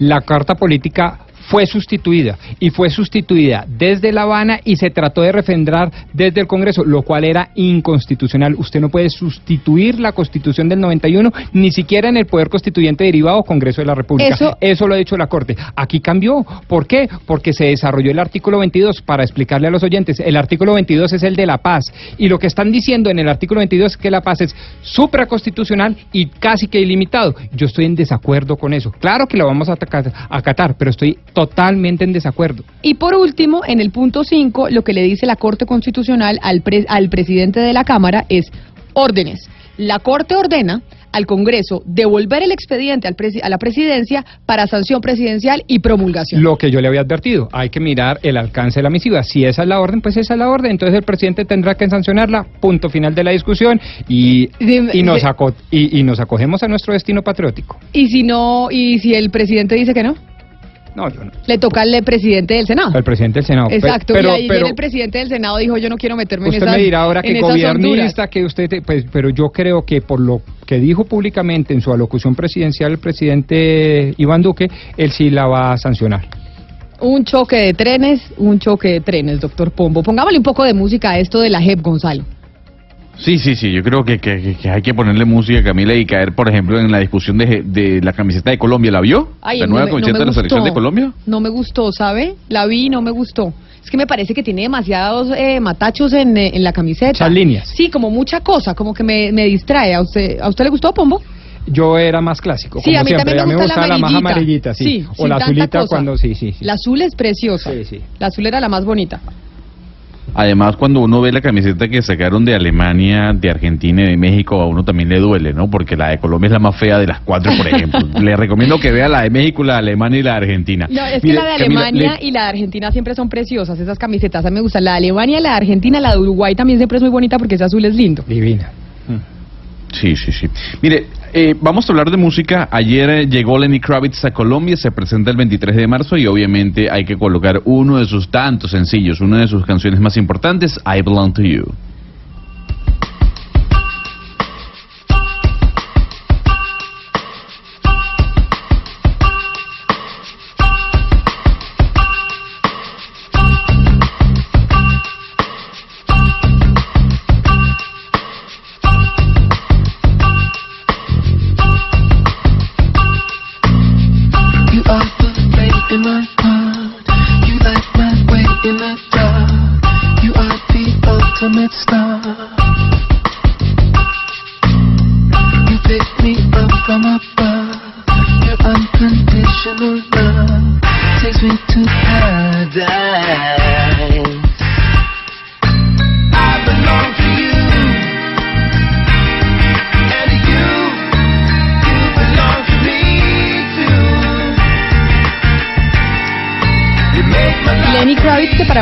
Época, cuando éramos adolescentes, las mujeres nos moríamos por Lenny Kravitz, ¿no? Porque hay una época, Gonzalo, Ana Cristina, en la vida de nosotras, de las mujeres, cuando somos adolescentes, que nos encantan sucios y despeinados y no tan arregladitos. Y, y Bueno, Lenny- pero sigue siendo Pero sucio, ¿no? Camila, Dígame. yo tengo la adolescencia alargada. o sea, ¿a usted, le siguen, ¿a usted le siguen gustando así con, con apariencia No, no, un no, poco no, no, no, sin el plural, no, sin el plural. Estamos hablando de Lenny Kravitz. O sea, si estamos hablando de Lenny Kravitz, sí, no, está muy chévere. A mí es un hombre que- muy sexy, hay que decirlo. Hay Ay, que pero a decirlo, mí, me Camila. Y parece sigue, que, a mí me parece que se ve sucio, ¿no, Gonzalo? Se ve como que no se bañara. Bueno, pero a ver, Camilo, supongamos esto, supongamos esto. Usted se encuentra a Lenny Kravitz en una fiesta. No. Así en su pleno apogeo, en su atuendo con sus churros o dreadlocks, como usted lo quiera llamar, con sus tatuajes, usted no tiene, no está casada, no tiene novio, no tiene ningún tipo de conexión con una persona y se lo consigue a él. ¿No charlaría con él? ¿No bailaría con él? Ah, no, pues charlar y eso sí. Pero a mí lo que me parece es que se ve como sucio y como la impresión de que puede oler feo. ¿Se acuerdan que ayer les, les conté que tengo fobia a los olores? O sea, que a mí me da fobia el olor feo. A mí me gustan pero bañaditos. se la aguantó con arre- Richard Branson. Me gustan bañaditos, arregladitos y bien puestecitos. Por eso, pero cuando era adolescente me fascinaba. Acuérdese, acuérdese Camila, que eso fue lo primero que vimos en Richard Branson. Acuérdese que eso fue lo primero que detectamos en Branson. que no se había bañado. Ana El Cristina fue la que, ducha pero usted fue fue la lo primera, primero. Ana Cristina. claro, usted sí, usted fui fue la yo. primera que se dio cuenta. Sí, señora. Sí, lo reconozco. Pero es que de, de Richard Branson a Lenny Kravitz hay, hay unos pasitos, Camila. No, bueno, pues por supuesto. Por supuesto, doctor Popo, oiga, usted de tanta peleadera que hemos tenido hoy no ha lanzado la pregunta del día. Y es una pregunta muy importante, es una pregunta que como siempre trata de mirar niveles éticos en nuestra sociedad. Y como vamos a tocar temas tan sensibles ahora, la pregunta a ver si a ustedes les parece es la siguiente. Creo que cree que un menor de edad tiene la capacidad, la capacidad filosófica, psicológica, etcétera, para decidir voluntariamente sobre su cuerpo. ¿Cree que un menor de edad tiene la capacidad para decidir voluntariamente sobre su cuerpo? Y le estamos preguntando eso a los oyentes, porque después de las 12 del día vamos a hablar de la explotación sexual eh, de menores, el drama que viven eh, niñas venezolanas que llegan a Cúcuta, a la frontera entre Colombia y Venezuela. Después de las 12 les vamos a estar hablando y contando a ustedes este drama de muchas menores de edad venezolanas que llegan a nuestro país a ser explotadas sexualmente. Por eso la pregunta que les plantea el eh, doctor Pombo, 316-415-7181.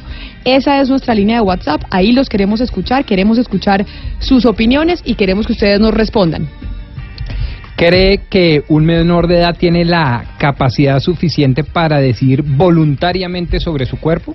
316-415-7181. Doña Jennifer, ¿y por qué la tenemos de visita por aquí por la cabina? Porque ayer les estaba hablando Tata de la nueva app del éxito. Ah, ¿usted también le vino a vender aquí al doctor Pombo cosas? Ahora no solo Tata, usted también le vino a vender. No, Estamos invadidos. sí, es- nos están invadiendo, no, pero más que venderle la idea a, a Pombo, lo que le quiero contar es que me llamó la atención porque es que yo sí suelo mercar en el éxito. Y me pasa que es que el día que toca mercar, me gasté todo el día. Ah, Por o sea, hacer se fila. le va todo el Usted se tiempo. Sí, claro, va yo soy de plan mercadito, carrito, los niños, todo, entonces yo resulta que el sábado lo perdí haciendo mercado. Ella, No sí, hago hace- otra ella cosa. sí hace mercado, usted no, Pombo, pero ella sí, Sí, sí, va a hacer Yo sí mercado. hago Sí, sí. mercado. ¿Cómo así, Pombo? ¿Usted no hace mercado en su casa? No, yo no hago mercado en mi casa. No, lo hace la señora, no, no ve que él es el típico, el típico No, no, a tradicionalito ver, que, listo, que la que ahí, está la estigmatización. de tanto que hicimos en O La sea- Habana que se acabara en Colombia. Ella es de las que se va solita al, al supermercado. No, a ella le encanta. Es que a mí no me gusta mercar, no me gusta comprar ni ropa, ni carro. No, no me gusta. No, yo no soy de esas. pero- No le voy a preguntar cómo hace para comprar la ropa porque eso es otro tema. Pero mientras tanto, pues yo les quiero contar que salía entonces anoche porque este fin de semana no pude mercar. Estuve en mil cosas y como el mercado pues me lleva tanto tiempo, dije, bueno, vamos a probar la nueva app del éxito. Tres minuticos, Pombo, tres minutos me costó eh, hacer el mercado de este mes por medio de la aplicación.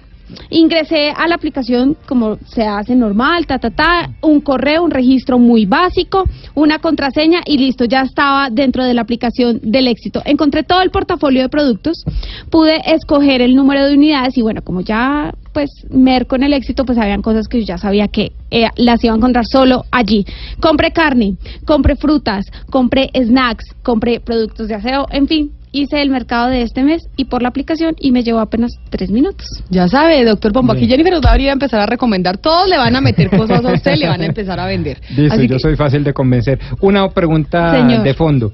Y Cualquiera. para, ah, digamos, hacerme a la me toca poner cédula, email, para que después me bombardeen con publicidad.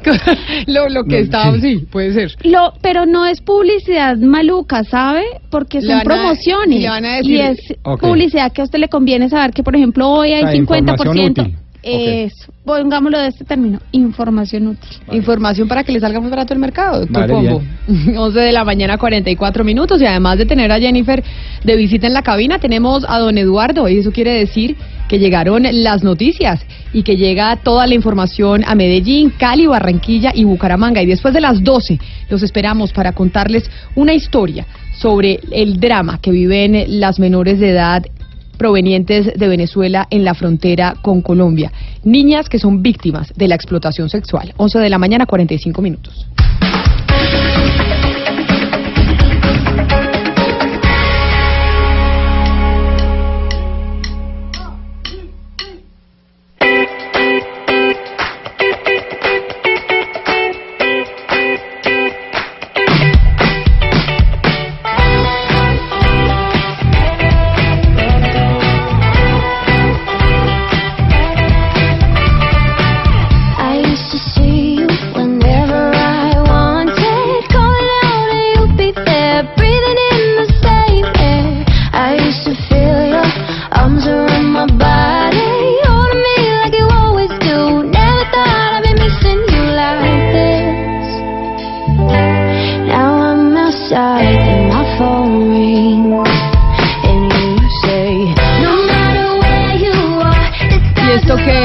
Gonzalo? Después de Lenny Kravitz nos venimos, pusimos a oír qué.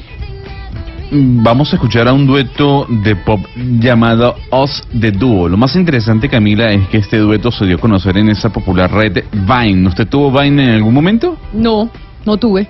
Bueno, es una red de que en donde usted filmaba videos de unos 6 Pero, no, no, no, o 10 pero segundos. a ver, es que entonces un segundo. Es Vime, yo lo conocía como Vimeo. Entonces usted lo dice en inglés y yo lo digo en español. No, no, no, no, no, no, no, no, no, no. Vimeo, Vimeo, Ajá. Vimeo es una es un una, es una plataforma de videos. No, yo le hablo de Vine. Vine. Para hacerlo en español, Vine. No, sorry, excuse me. No, no. No. No vine a esa clase. No, no, no, no tuve Vine. No tuve, Gonzalo. Bueno, Vine fue una popular eh, red social de hace unos cuatro años. Todavía está presente, pero ya ha caído mucho. En donde uno posteaba videos de unos 10, 20 segundos. Era únicamente videos. Lo cierto del caso eh, es que este dueto conformado por una esposa con su esposo se llama Us the Duo y se hicieron popular a través de esa plataforma. Y esta canción es maravillosa. Se la presento. Se llama Look Up at the Sky.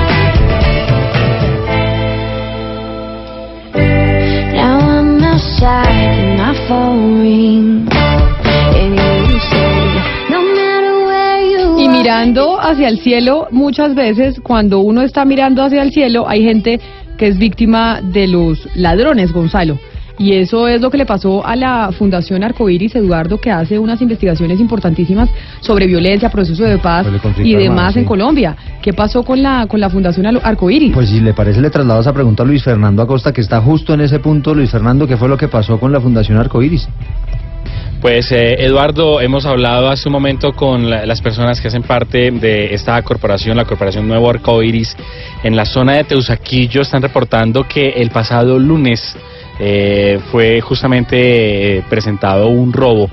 Y lo más eh, sospechoso, dicen ellos, es que la mayor parte de la, del hurto que se presentó en esta sede de la Corporación Nuevo Arcoiris tiene que ver con computadores en donde tenían los proyectos de ejecución eh, que vienen adelantando y adicionalmente los proyectos de investigación sobre conflicto armado que han desarrollado durante los últimos años. Información histórica del conflicto armado, nos ha dicho justamente el eh, presidente representante legal de la Corporación Nuevo Arcoiris. Han puesto de antemano la información ya y del robo a, to- a- a las autoridades y a la fiscalía y, y dicen que hay un hecho que les parece pues sumamente ah, y absolutamente sospechoso y es que adicionalmente al tema del robo de los computadores se robaron las varillas eh, esas que se ponen para mm, en los sobrepasos en los en los escalones de las escaleras eh, y no se robaron nada más de valor como dejando un mensaje, nos dicen los de la Corporación Nuevo Arcoiris, o por lo menos un despiste, para decir que también se llevaron otras cosas que no les importaba a ellos. Importante información, dicen ellos, de eh, el conflicto armado que han desarrollado ellos durante varios años. Luis Fernando, ya vuelvo con usted porque me quiero ir a hablar con Santiago Ángel, que tiene información en Chía sobre las elecciones eh, de octubre, porque obviamente estas elecciones que se nos vienen a nivel regional, concejales, gobernadores, diputados, alcaldes, es decir, ya todos los partidos están moviendo sus fichas y tenemos una y, eh, y vemos una cantidad de sorpresas, pero tenemos una sorpresa para el municipio de Chía, Santiago. Sí, Camila, buenos días. ¿Cómo está? Una sorpresa interesante. Mire, Fernando Sánchez Gutiérrez fue alcalde de Chía en el 2007, del 2007 al 2011, luego buscó eh, ser eh, reelegido, se lanzó dos veces a la alcaldía, pero no llegó. De hecho, en las elecciones pasadas al Congreso de la República fue candidato por el Centro Democrático a la Cámara de Representantes y se quemó. ¿Y cómo se quemó? El partido lo escogió para que haga parte del directorio en Cundinamarca, que tiene la función de elegir los candidatos a las alcaldías municipales y el candidato o la candidata a la gobernación de Cundinamarca. Pero el Centro Democrático, Camila, se olvidó de un pequeño detalle y es que el señor Sánchez Gutiérrez está siendo investigado hoy. De hecho, la, Fiscalía ya le imputó cargos por el caso de un convenio para la construcción de una sede de la Universidad de Pamplona en Chía, cuando él era alcalde en el 2007. Hubo unos retrasos en las obras, finalmente tuvo que cancelarse el convenio, la universidad eh, nunca llegó a ser una realidad y la Fiscalía le imputó los cargos de celebración indebida de contratos y de hecho peculado por apropiación. Pues al señor Sánchez Gutiérrez no lo han condenado, pero tampoco lo han absuelto y hoy es una figura importantísima del Centro Democrático en Cundinamarca para la elección de los candidatos de ese partido. Allí por supuesto hablamos con él, dijo que pues el proceso no ha terminado, que está esperando la decisión del juez y que no está de acuerdo con los argumentos de la fiscalía y hemos estado buscando a la presidenta del partido para saber también qué ocurrió con el caso, pero pues todavía no hemos recibido respuesta. Camila. Uy, se lo Se le metió el aire. aire. Sí, sí, sí, Se lo se le comió metió. el Hay que ponerle una, Sí, noticia una espumita, una espumita al, al micrófono, porque si no le suena mucho. Sí, ¿nos oye, Santiago? Sí, ahí los escucho bien, qué pena, es que estoy aquí ¿Ya con la eh, reunión de los maestros de FECODE. Ah, ok.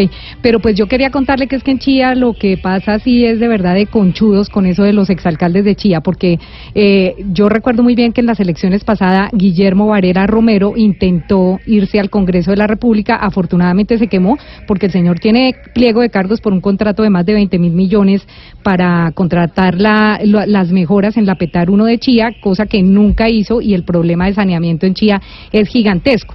Y el otro es Luis Olivo Galvis, que está detenido y le dieron detención domiciliaria y tiene un restaurante en Chía que se llama El Despacho, desde donde despacha el señor eh, durante su domiciliaria. Entonces es que en Chía sí no tienen vergüenza y vuelven a elegir a los mismos corruptos de siempre. Dios santo, lo que está pasando en las elecciones eh, locales, precisamente, como le dije, la sorpresa esta vez la tiene Chía. Óigame, Eduardo, ayer usted nos dio la noticia que nos aterró a todos sobre la seguridad en Bogotá y lo que pasó en el Carulla de la 116 con 15. Seguimos haciéndole el desarrollo de esa información durante todo el día, pero ¿qué, qué detalles adicionales se tienen al respecto? Pues imagínese que hay un detalle adicional que es sorprendente y es que aparentemente la persona que estaba con este hombre que fue atacado al interior de este eh, almacén de Carulla en el norte de Bogotá ah, podría, podría, es lo que está en investigación de las autoridades, ser cómplice de los asesinos, ser cómplice de los criminales. ¿Qué se supo y qué es lo último que han dicho las autoridades sobre este caso, Damián Landines? Camila Eduardo, pues ¿por qué podría eh, este acompañante estar implicado en la muerte de Ezequiel Rodríguez? Recordemos la persona de 52 años que fue asesinada el día de ayer al interior de la plazoleta de comidas del Carulla en la calle 116 con carrera 15. Pues mire, hemos hablado con algunas fuentes de inteligencia, también de la Policía eh, Nacional, y allí nos han comentado que son cinco cámaras de seguridad al interior de este supermercado las que son la pieza clave para tratar de esclarecer qué hay detrás de esta muerte. Una de estas cámaras logró evidenciar cómo Ezequiel Rodríguez, la víctima, ingresó más o menos hacia las 9 y 30 de la mañana al supermercado. Allí se encontró con esta persona con quien tenía la cita, pero minutos antes de que se presentara el ataque sicarial, pues esta persona al parecer habría recibido una llamada telefónica, la contesta, eh, la atiende y de un momento a otro el hombre se empieza a alejar. Según nos ha comentado la policía, esta modalidad realmente es nueva en Bogotá, esto eh, no se ha presentado en la ciudad, y es conocido como un acto sicarial de entrega, que eh, la persona, el supuesto acompañante, pues sabía lo que iba a ocurrir y al momento de que se iba a presentar pues este ataque, el hombre decidió irse del lugar, se presenta allí la acción en contra de estas dos personas, que también es una información eh, nueva que se conoce, dos hombres estarían implicados de aproximadamente entre 25 a 30 años y quienes serían afrodescendientes. Solo por esta pista que tienen las autoridades, pues también están investigando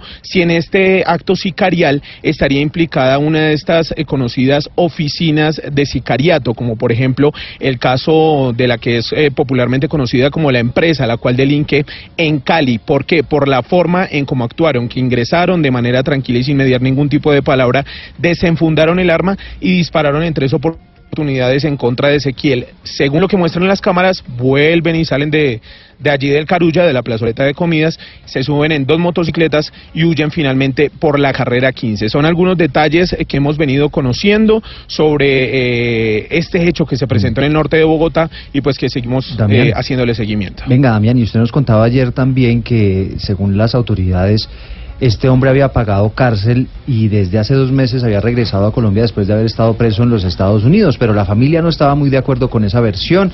Reconocieron que efectivamente había tenido algunos vínculos con narcotraficantes, pero dicen ellos hace como 20 años. Finalmente, ¿qué se pudo esclarecer de esas versiones? Bueno, en eso se encuentra en estos momentos la Fiscalía General de la Nación, tratando de esclarecer realmente cuál es el vínculo de este señor con el narcotráfico, porque como usted lo decía, ayer hablamos con el comandante de Usaquén, él notificó que hace dos meses había llegado de Estados Unidos a Colombia, luego de pagar una condena por narcotráfico en una cárcel allí en Norteamérica, pero después, coincidencialmente, nos encontramos justo cuando estábamos eh, en Meridiano Blue, nos encontramos con la cuñada de este hombre, de Ezequiel Rodríguez y ella dijo que no tenía absolutamente nada que ver con narcotráfico en casos recientes, pero que hace más de 20 años pues estaba eh, implicado en estos casos, pero que no había vuelto a delinquir y que actualmente pues estaba dedicado a, a ser comerciante, estaba allí en el sector comercial. Lo que nos han dicho las autoridades, también la policía, para tratar de, de establecer pues esta versión, es que a la DEA y a la Interpol se le envió eh, alguna información, están cruzando datos y están tratando de establecer si realmente este hombre ingresó a Estados Unidos eh, de manera reciente y realmente su condena por el delito de narcotráfico, hace cuánto la estaba pagando. Y ahora me voy, eh, muchísimas gracias, eh, Damián, pero ahora me voy para... ¿Usted tiene Facebook, Pombo? Sí, claro. Sí, ah, pero habíamos, ya había hecho yo la pregunta aquí a todos los integrantes de la mesa si tenían Facebook, pero ¿lo usa activamente o no? Eh, para poner mis columnas, básicamente, no soy muy activo, ¿no? Ah, usted solamente lo hace para, para compartir lo que usted escribe. Sí, correcto. Y chismosearle la vida a los demás. Y chismosear. No, sabe que no. No, esa no. Esa no. No, no chismosea. No, no sabe que no mucho. ¿Por qué no, chismosea? Eh, Porque pierdo mucho tiempo, por eso me salí de Instagram, una cosa relativamente Ah, eso es nueva. verdad. y entonces uno empezaba y, y yo empecé a mirar y eso son horas al día y eso es sí, terrible. Entonces uno teniendo libros fabulosos que leer y metido en Instagram chismoseándole la vida a los demás, eso no produce nada bueno. Mire, es que resulta que esta mañana Facebook dio eh, las primeras explicaciones sobre por qué razón permitió que durante 17, mitu- di- 17 minutos se transmitiera en vivo esta masacre en Nueva Zelanda, que dejó 50 personas muertas por un extremista blanco. Usted, que además es un horror y ha sido discutido, Gonzalo, en, eh, a nivel mundial, y es por qué o cómo hace o no existen los controles pertinentes en Facebook para poder pues evitar que este tipo de cosas se transmitan en vivo por el famoso Facebook Live. que sirve para cosas muy Sí, buenas, pero para otras tantas tan malas. Bueno, y no solo eso, es la repercusión que ha tenido el video, porque no solo es que Facebook en un momento dijo que no pudo bajar el video, sino que ha tenido que eliminar 1.5 millones de copias del mismo. Yo no sé qué información tiene usted sobre por qué Facebook no pudo bajar el, el, el, video. No, no la tengo yo, pero la tiene nuestra corresponsal en el Reino Unido, Silvia Carrasco, que le va a contar a usted y a todos los oyentes los detalles de qué fue lo que dijo Facebook y cuáles fueron las explicaciones que dio sobre por qué se permitió ese Facebook Live de una masacre en Nueva Zelanda durante 17 minutos. Es un comunicado publicado en su blog, en el blog de Facebook, firmado por Chris Sotheby, vicepresidente y consejero general adjunto de Facebook. Este comunicado aparece tres días después del atentado y ahí la red social más grande del mundo por primera vez se refiere al atentado en que la plataforma fue aprovechada por un terrorista para multiplicar su ataque e ideología supremacista. Dice Facebook que está colaborando con la policía en la investigación, que entre la primera denuncia y la eliminación del video 12 minutos después de la transmisión, esta alcanzó a las 4.000 visualizaciones. Dos cosas llaman la atención del comunicado. Primero, que la detección de los espectáculos obscenos, como el ofrecido por el terrorista, no tiene detección automática, sino que depende de las denuncias de los usuarios. Y segundo, que en el intento de borrar los millones de copias, tiene problemas para detectar los videos que han sido grabados de pantalla, una de las aplicaciones accesibles para cualquier usuario amateur de QuickTime. En Londres, Silvia Carrasco, Blue Radio. Gracias, Silvia. Ahí tiene usted su explicación, Gonzalo. O sea, Eso fue a el- través de denuncias. ¿sí, no? Solamente, y, y es que no tienen la capacidad de que haya miles de personas vigilando cada cosa que pone usted en Facebook Live. Usted y yo nos podemos claro. poner en Facebook Live ya si quiere. Y no tienen alguien ahí controlando si, lo, si nosotros vamos a hacer por pornografía o alguna cosa así. O por ejemplo una guerra de pistolas de agua. Exactamente. Ahí tiene, ahí tiene usted la explicación de Facebook. Son las 12 del día en punto. Es momento de conectarnos y darle la bienvenida a Medellín, Cali, Barranquilla y Bucaramanga.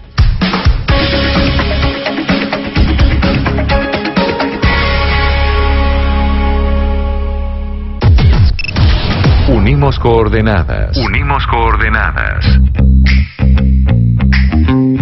A partir de este momento, nuestra señal se extiende por todo el país. Colombia está al aire. El mundo necesita conocer tu historia. Participa en el cuarto Festival Internacional de Cine Ambiental Planetón. Envía tu corto o largometraje y haz parte de la selección oficial. Consulta fechas, condiciones y premios en www.planeton.com. Planet On. Mira, piensa, actúa. Caracol Televisión inspira la responsabilidad corporativa. Cuando Colombia está al aire, las preocupaciones de los oyentes también lo están. Si tienes denuncias desde cualquier parte de Colombia, escríbenos a colombiaestalaire@bluradio.com. Cada caso tiene su espacio en Mañanas Blue cuando Colombia está al aire. Blue Radio, la nueva alternativa. 12 del día, un minuto. Le damos la bienvenida a Medellín, Cali, Barranquilla y Bucaramanga. Vamos a hablar de una tragedia. Les habíamos anunciado que íbamos a contarles la historia de muchas niñas venezolanas que llegan a Colombia, a Cúcuta específicamente, a la frontera entre Colombia y Venezuela y que son explotadas sexualmente. Les planteamos una pregunta del día que la decía y la estructuraba como todos los días el doctor Pombo. que era cuál, doctor Pombo? ¿Cree que un menor de edad tiene la capacidad para decidir voluntariamente sobre su cuerpo? 316-415-7181. Ahí ustedes nos envían sus mensajes porque aquí en Mañanas Blue los queremos escuchar. En Mañanas Blue los escuchamos. Hola, buenos días. Primero que todo, pues un saludo a Blue Radio. Los escucho todos los días, me divierto mucho con ustedes. Pues obviamente que no, un menor de edad no tiene la capacidad suficiente para decidir sobre los actos sexuales que personas adultas ejercen sobre ellos. O sea, son unas personas, son unos niños, adolescentes, llamémoslo así, y no, no tienen derecho ellos mismos ni autonomía sobre su cuerpo. Pueden que tengan uso de razón, pero en ese, en ese sentido no, son vulnerables. Muchas gracias por su participación. Vamos con otro oyente que opina sobre el tema del día, sobre lo que les vamos a contar de la tragedia que se vive en la frontera entre Colombia y Venezuela con muchas niñas que son explotadas sexualmente. pronto más la capacidad de ellos decidir sobre su cuerpo. Pues en Colombia, sobre todo, la Corte eh, ha dado algunas pautas para que ellas tengan algunos derechos. Eh, de pronto no es tan, tan distante la igualdad, pero, pero igual está pasando con los famosas objeciones de la JEP. Esperemos a ver dónde vamos a llegar con todas estas aprobaciones y desaprobaciones. Y vamos con un último oyente. Muy buenos días, Camila. Muy buenos días a toda de trabajo. Eh, a este siglo, a esta época, sí, ya ellos ya tienen resueltas sus, sus cosas, su qué van a hacer con su cuerpo y todo. Si estuviéramos hablando de años atrás, hasta que cumplieran los 18 y hasta los 20. Ahorita ellos son muy autónomos, son muy independientes. Buen día para todos, los quiero mucho.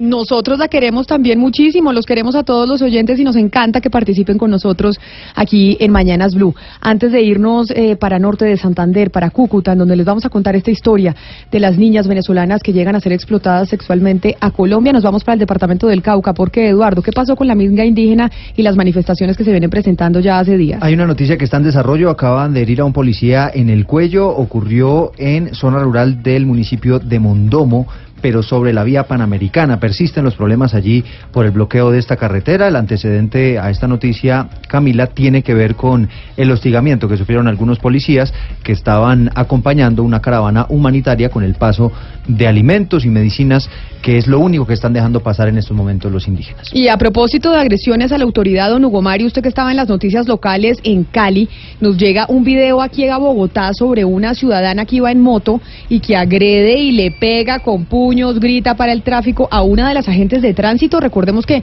en Cali no, el- los agentes de tránsito no pertenecen a la policía, sino son agentes de tránsito. ¿Qué fue lo que pasó? Sí, sí, en Cali, Camila, como usted lo dice, no, no son policías de tránsito, sino civiles que les llaman guarda o agentes de tránsito, pero no portan armamento. Pues fue una brutal agresión la que, la que se ve en este video, Camila, que ya se está convirtiendo en viral, de una mujer hacia dos agentes de tránsito que, que la requirieron en un puesto de control en una transitada avenida del nororiente de Cali. Esta motociclista enfurecida por el requerimiento de las agentes eh, en este puesto de control sobre la calle 70 con carrera quinta, insultó a las uniformadas, las golpeó y lanzó a una de ellas al suelo. La tiene allí durante varios minutos agarrada del cabello. Es realmente eh, grotesco lo que protagonizó esta mujer y que está en este video que ya se está convirtiendo en viral. ¿Dónde han parado? ¿Dónde han parado? ¿Dónde han parado? La, la mujer fue detenida, Camila, eh, se espera que sea judicializada en el transcurso de esta tarde por agresión a la autoridad, es lo que dice el vocero de la Secretaría de Movilidad de Cali, William Bermúdez. Sí, en las horas de la mañana, eh, en un hecho desafortunado, en la calle 70, entre carreras quinta y tercera, se presenta una agresión por parte de la conductora de una motocicleta, Sandra Lice Díaz, quien conducía una motocicleta y en su casco no llevaba lo que ordena la ley, que es estar identificada la placa del vehículo. Esta persona, al informársele que va a ser notificada, se niega a identificarse y procede a la agresión de dos compañeras. En ese orden de ideas, esta persona está siendo judicializada y vehículo inmovilizado en parte social. Ya- llama la atención, Camila, si usted observa con eh, atención el video, con detenimiento este video que ya es viral, que la gente no hace nada para tratar de, apoyar a las, a las uniformadas, a las agentes de tránsito. La gente, la mayoría se dedica a grabar con su teléfono celular la agresión de esta motociclista contra los dos eh, miembros de la Secretaría de Movilidad de Santiago de Cali.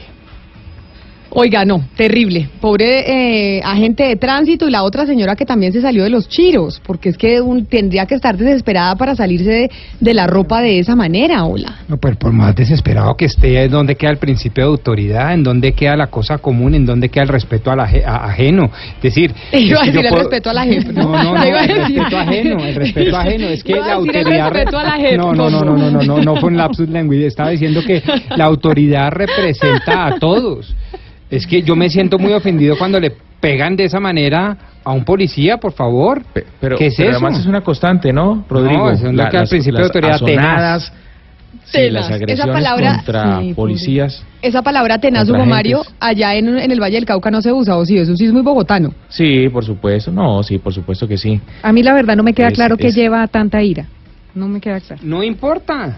No, pero no me queda que claro, sí, no importa, pero no me para queda una claro. visita que le fue mal en un examen médico, que se peleó con el novio, no importa, no se justifica la No, no estoy violencia, justificando, no diciendo, es no me queda justificable claro bajo ninguna que circunstancia. O sea, es que uno no coge y agarra a una policía del pelo porque sí, o sea, Pero lo que yo se sí observa, que- ¿sabe qué quisiera se saber qué pasó antes del video. Diana, sabe que eso observa una completa desinstitucionalización, o sea, Total. no se Total. respetan las instituciones, la institucionalidad se perdió. O sea, independientemente A mí lo- la pues, de verdad, la lo que más- es, es Sí, lo terrible que más me la impresiona es agresión lo que, que sufre. decía, lo que dice Hugo Mario, que nadie le haya ayudado. ¿Cómo es posible que la gente se ponga a grabar y nadie ayude? Eso es para mí lo más incomprensible de lo que se ve en la imagen. Pero Ana Cristina, perdóneme, porque seguramente la mayoría de la gente, y eso está ya en no- en nuestro inconsciente colectivo, es que la autoridad es mala, es perversa, es que algo debió haber dicho, es que seguramente la regañó, la madrió, le pidió coima. Siempre hay una presunción de que la policía actúa mal. Por Dios, entonces claro, como esa es la presunción, pues entonces yo no le ayudo a la policía, pero hay donde se meta otro policía a tratar de separarla. Ahí sí viene el fascismo y es que son unos eh, intolerantes y es que son unos opresores, que para que eso está la autoridad, de verdad. A mí me duelen Pero, muchísimo Rodrigo, estas cosas. ma- más que eso, más que eso se ha vuelto muy frecuente que ahora la gente no ayuda a los lesionados en un accidente de tránsito, no ayuda a una persona que está siendo agredida, sino que se dedica es a grabar con los teléfonos grabar. celulares para luego subir grabar, a, las redes sociales los videos. O sea, usted lo ¿Sí? están robando. En vez de en vez de ayudarle a que no lo roben, lo graban mientras lo están robando. Entonces la gente prefiere el morbo de grabar con el celular para poder subir a sus redes sociales en vez de ayudarle al que está ahí al lado. O la gente prefiere estar viendo eh, un concierto grabado por el celular en vez de estar viéndolo en vivo porque quieren estar compartiendo constantemente cosas en las redes sociales. Sí. Pero además aquí estamos hablando de agentes que no estaban armados. Y camarógrafos. Ellas, ellas no estaban armadas. Ninguna de las dos agentes está armada. No porque son agentes de tránsito, entonces no son policías, que es lo No que, que es lo Por que nos eso. explicaba Hugo Mario que no, no pasa en Sí, en por Bogotá. eso. Por eso uno dice que tal vez porque a una persona puede sentirse intimidada en decir, bueno, no me meto ahí porque tienen arma, pues no me meto, a- me asusto que me dispare a alguien. Pero aquí es ayudar a una persona que está inerme, pues no sé. No, pero no tiene ninguna justificación. Desde ningún punto de vista tiene justificación. Mm. Esa agresión es salvaje, es brutal. Y yo creía que eso, pues después judicializada y todo va a terminar, pues, eh, detenida. Sí, sí, sí, es lo que nos estaba diciendo Hugo Mario, que ya la detuvieron y precisamente pues le harán el proceso pertinente por, ¿eso cómo se llama? ¿Abuso al abuso de la autoridad? No, pues en el código policía anterior les voy a dar un dato para que ustedes vean. Cuando usted agrede físicamente o verbalmente a una autoridad, ¿sabe qué tiene que hacer la autoridad según la sentencia de la Corte Constitucional? ¿Qué debe decir? Llamar a otra autoridad para que lo defiendan. O sea, llamar a la policía. O, Porque que o, son a, agentes- o a otra autoridad. Pero no puede defenderse por sí solo porque eso se considera, a juicio de la Corte Constitucional, extralimitación de O funciones sea, y abuso la de la gente, fuerza. la gente se, se- se extralimitó entonces porque la gente también empieza a jalarle el pelo y a empujarla y a ahorcarla.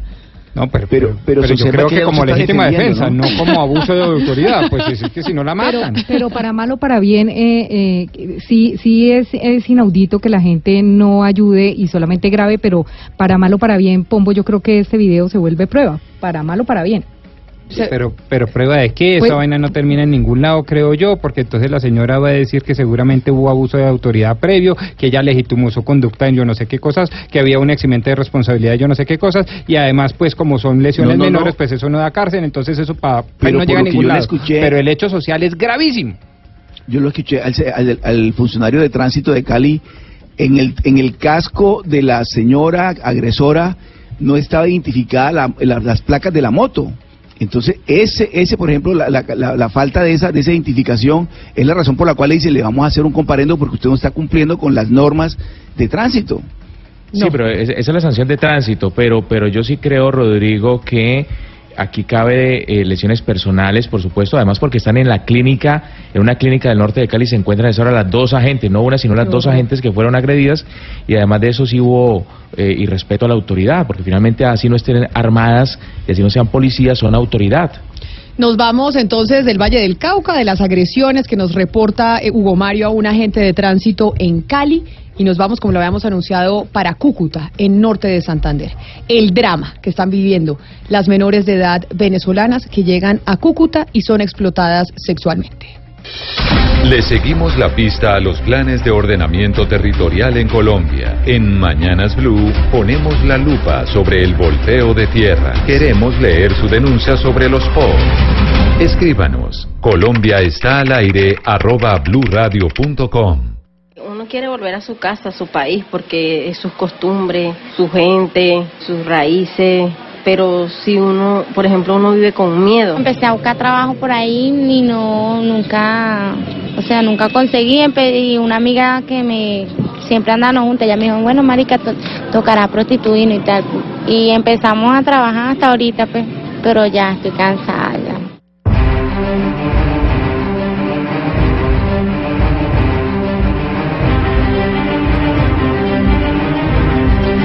José de Cúcuta es la ciudad que nuestra historia recuerda por la firma de la Constitución de 1821, aquella que creó la Gran Colombia. Cúcuta pasan miles de inmigrantes que huyen de la situación en que atraviesa Venezuela. Hoy en Mañanas Blue, cuando Colombia está al aire, lo que queremos hacer es entender y buscarle solución a un problema que con los días va creciendo de una manera alarmante. La explotación sexual que sufren las niñas venezolanas en la capital de Norte de Santander. Colombia está al aire.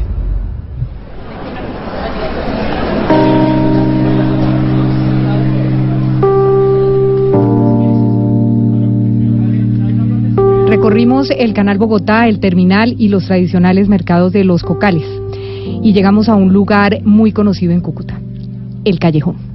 Y entre rancheras, vallenatos, las luces de león, de neón, se dejan ver residencias California, Sueños, Castalia y un hotel que se llama el Hotel Tairona. Ingresamos a una zona en las que los derechos de los niños y de las niñas son letra muerta. Sí, Camila, pasamos por la iglesia de San Martín de Porres, vecina de un lugar atestado de talleres de mecánica, billares, bares y residencias.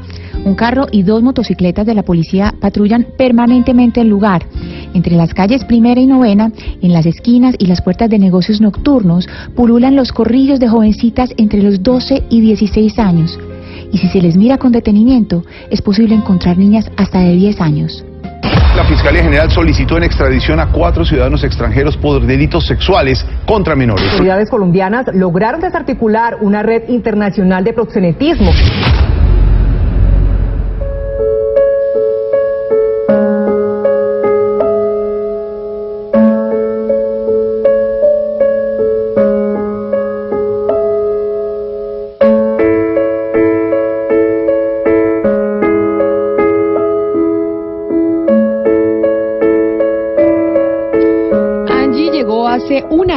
16 meses del estado Táchira, en donde se graduó de bachillerato.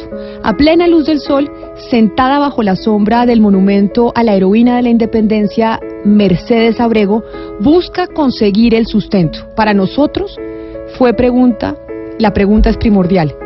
¿Por qué razón esta niña está aquí? Porque tocó, porque no hay manera, no hay otras opciones para uno. Llegué acá sola y después poco a poco de ver que no hacía nada más que sea, tenía que buscar manera de hacer algo. Llegué aquí al parque, ya vi cómo era todo y me metí en ese, en ese mundo. Pues para Angie esta es una etapa transitoria de su vida. Espera reunirse de nuevo en Venezuela con su mamá y con su hija de cinco años. Algunas jóvenes como ella jamás eh, pues se arriesgan a salir de noche. Pero ¿cómo es la rutina de estas niñas que están sometidas a la explotación sexual? Ah, salgo temprano, le pone a las 10 de la mañana y como hasta las 6, 7, 8 de la noche, más tardar, hasta esa hora. Y ponle que, que me gané el día unos 50 o 60 pesos, depende de cómo esté el día, eso es- depende. No tiene uno un sueldo fijo para decirte que me agarró tanto diario. En Cúcuta, Angie no tiene que rendirle cuentas a nadie. Su dinero es solo suyo. Es necesario entender que, aunque no esté bajo el dominio de un proxeneta, Angie y las niñas que trabajan solas también son víctimas de explotación sexual. Muy cerca se ubica el centro comercial Las Mercedes, en donde funcionan varias dependencias de la alcaldía de Cúcuta. Las puertas metálicas de algunos negocios y numerosos muros, por cierto, están marcadas con pintura de spray. Las iniciales AGC se muestran las iniciales de las autodefensas gaitanistas de Colombia. En otras partes sí vienen y buscan mujeres de acá y se las llevan para otros lados y las encierran, las tienen presas como quien dice y Y hasta que no paguen lo que les deben a ellos, no salen. La masiva explotación sexual de menores de edad. Vecinos del área del Amparo, donde fueron rescatadas 49 mujeres presuntas víctimas de explotación sexual. Liliana acaba de cumplir 17 años. Llegó hace seis meses de Valencia con dos amigas. Una de ellas siguió con camino a Bucaramanga, la otra se fue para Bogotá. Viéndose sola, regresó a Venezuela para traerse a su bebé de año y dos meses. En casa dejó a su esposo, también menor de edad, a quien le dice por Facebook que trabaja en una panadería cucuteña. Liliana siempre sale a buscar el sustento con el bebé en brazos. A veces le pago a mis amigas así para que me lo cuiden, pero a veces como no tengo no le pago y me lo traigo. Liliana no tiene identificación. En las noches duerme con su bebé en la pieza de una residencia por la que paga 10 mil pesos la noche. Cuando ella no trabaja, debe dormir en la calle. Y en la actualidad, el bebé de Liliana está muy enfermo. Lo tengo enfermo y no lo puedo llevar para el médico porque si lo llevo, bienestar me lo quita porque como yo soy menor de edad, me lo quita bienestar y para meterlo en una guardería así no puedo porque no tengo la tarjeta de vacuna. ¿Dónde está la tarjeta de vacuna? En Venezuela. Ante el ante la inquietud de esta niña y madre venezolana sobre el temor de perder a su bebé, hablamos con Liliana Amparo Contreras del Instituto Colombiano de Bienestar Familiar, seccional norte de Santander, y esto fue lo que nos comentó.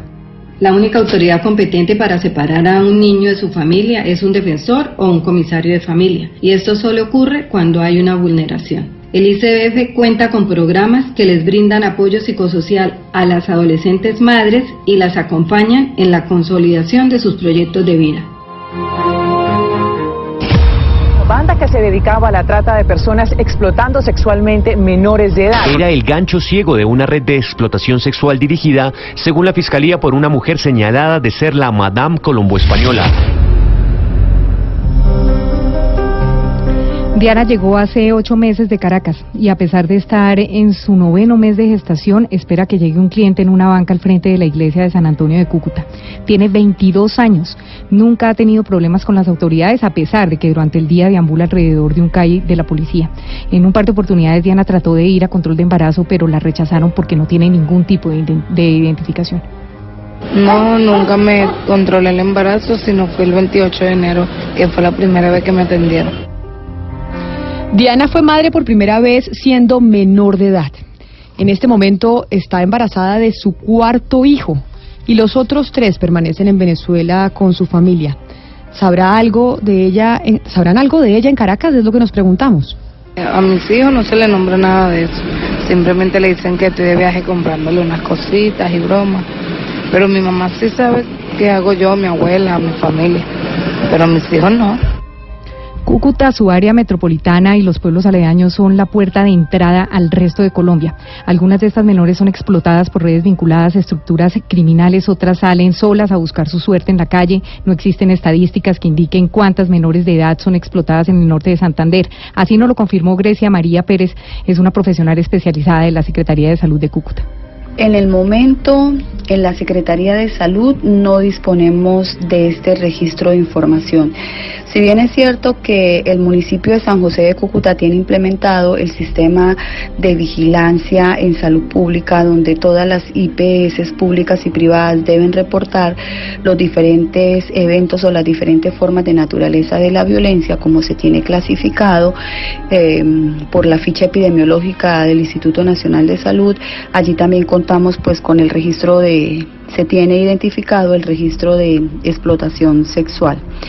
Pero en el momento no tenemos datos por si vigila, que es el sistema de información, eh, que nos muestre eh, esta información de datos por, por explotación sexual.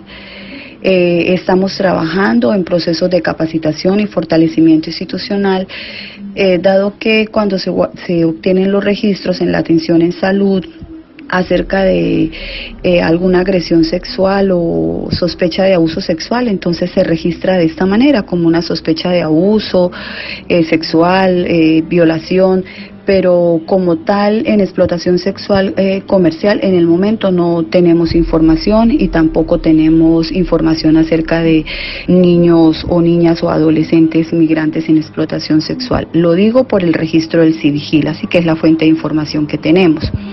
Entonces, frente a esto, no pues no tenemos información por servicio de salud identificados. En cuanto al segundo punto, por dónde entran a Colombia, Tampoco tenemos esa información. Sabemos que en los puentes internacionales hay unos controles bastante importantes donde está migración y también está policía. Y pues allí yo considero que esta información de pronto la podría suministrar o bien gobierno o Secretaría de Seguridad Ciudadana.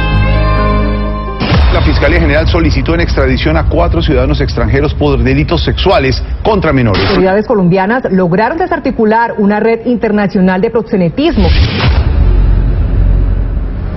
También hay que reconocer que en nuestro país existe explotación sexual de niñas colombianas, pero hoy debemos reconocer que las menores venezolanas son más vulnerables por tres factores. Primero, porque no tienen vínculos familiares cercanos que les den una sensación de seguridad, de arraigo y de autorrespeto.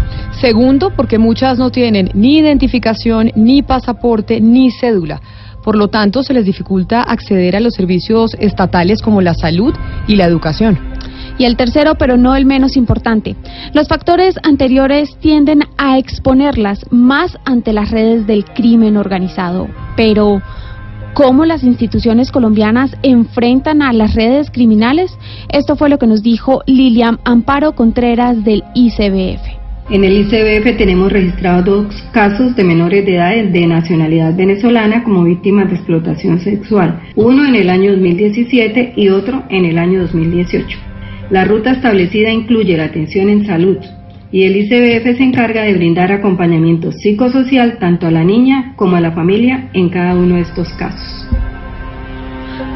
Lo más increíble de todo esto es que cuando se pregunta por explotación sexual infantil, tanto de venezolanas como de colombianas en Cúcuta, las distintas entidades del Estado se tiran la pelota. La falta de articulación en las instituciones oficiales es evidente. Y esto fue lo que nos dijo el gobernador del norte de Santander, William Villamizar. Se ha intentado con las autoridades de que esta situación no se dé, pero es muy difícil de controlar. Debemos aceptar como una realidad que alguna parte de, de las mujeres que vienen de Venezuela se ven forzadas a, esta, a este trabajo. Otro factor esencial es el de- desconocimiento de las dinámicas del territorio. A la pregunta sobre la explotación sexual infantil en esa zona, en el callejón, frente a las rondas permanentes de los patrulleros de la policía, en carro o en moto, el gobernador respondió lo siguiente. Se hacen operativos eh, permanentes, de, tal vez no se cumplen eh, las funciones al pie de la letra y sobre eso pues nos toca estar interviniendo. Son tantos problemas a la vez para poder eh, enfrentar, pero este es uno de ellos y obviamente seguiremos generando todas las acciones posibles para mitigar y disminuir y llevar a cero estas actividades. Explotación sexual de menores de edad. Vecinos del área del Amparo, donde fueron rescatadas 49 mujeres presuntas víctimas de explotación sexual. Pero, ¿y dónde queda la esperanza? Algunas jóvenes inmigrantes venezolanas como Yetzalí Mata han encontrado caminos para subsistir sin arriesgar su integridad y su dignidad. Hace año y medio llegó a Cúcuta desde Valencia. Comparte una pequeña alcoba de una casa multifamiliar con su mamá, su hermana de 14 años, sus dos hijas y su esposo, quien todavía no ha encontrado un trabajo estable. Yetzalí sostiene a su familia gracias a un oficio, la depilación de cejas. Hoy trabaja en un eh, salón de belleza, pero cuando estaba recién llegada a Cúcuta, al norte de Santander, lo hizo para niñas explotadas sexualmente. Como yo trabajo en ese ámbito, me tocó trabajar en una calle y conocer a chicas que están en esa situación y pues me he sensibilizado en ese, en ese aspecto porque también soy mujer y entiendo su situación, pues porque si de pronto a mí me hubiese tocado por mis hijos, yo lo hubiese hecho. Cuando era muy joven, Yomaira Arcia salió de Apartado Antioquia hacia la frontera de Venezuela. Ella es una sobreviviente a la explotación sexual que ha dedicado todos los días de su vida a enseñarle oficios y manualidades a jovencitas venezolanas que quieren reconstruir su vida. Me dieron la, la oportunidad de aprender cosas nuevas, de relacionarme con otras personas y ver que habían otras alternativas para poder conseguir el dinero que necesitaba para mis gastos personales realizando otras actividades.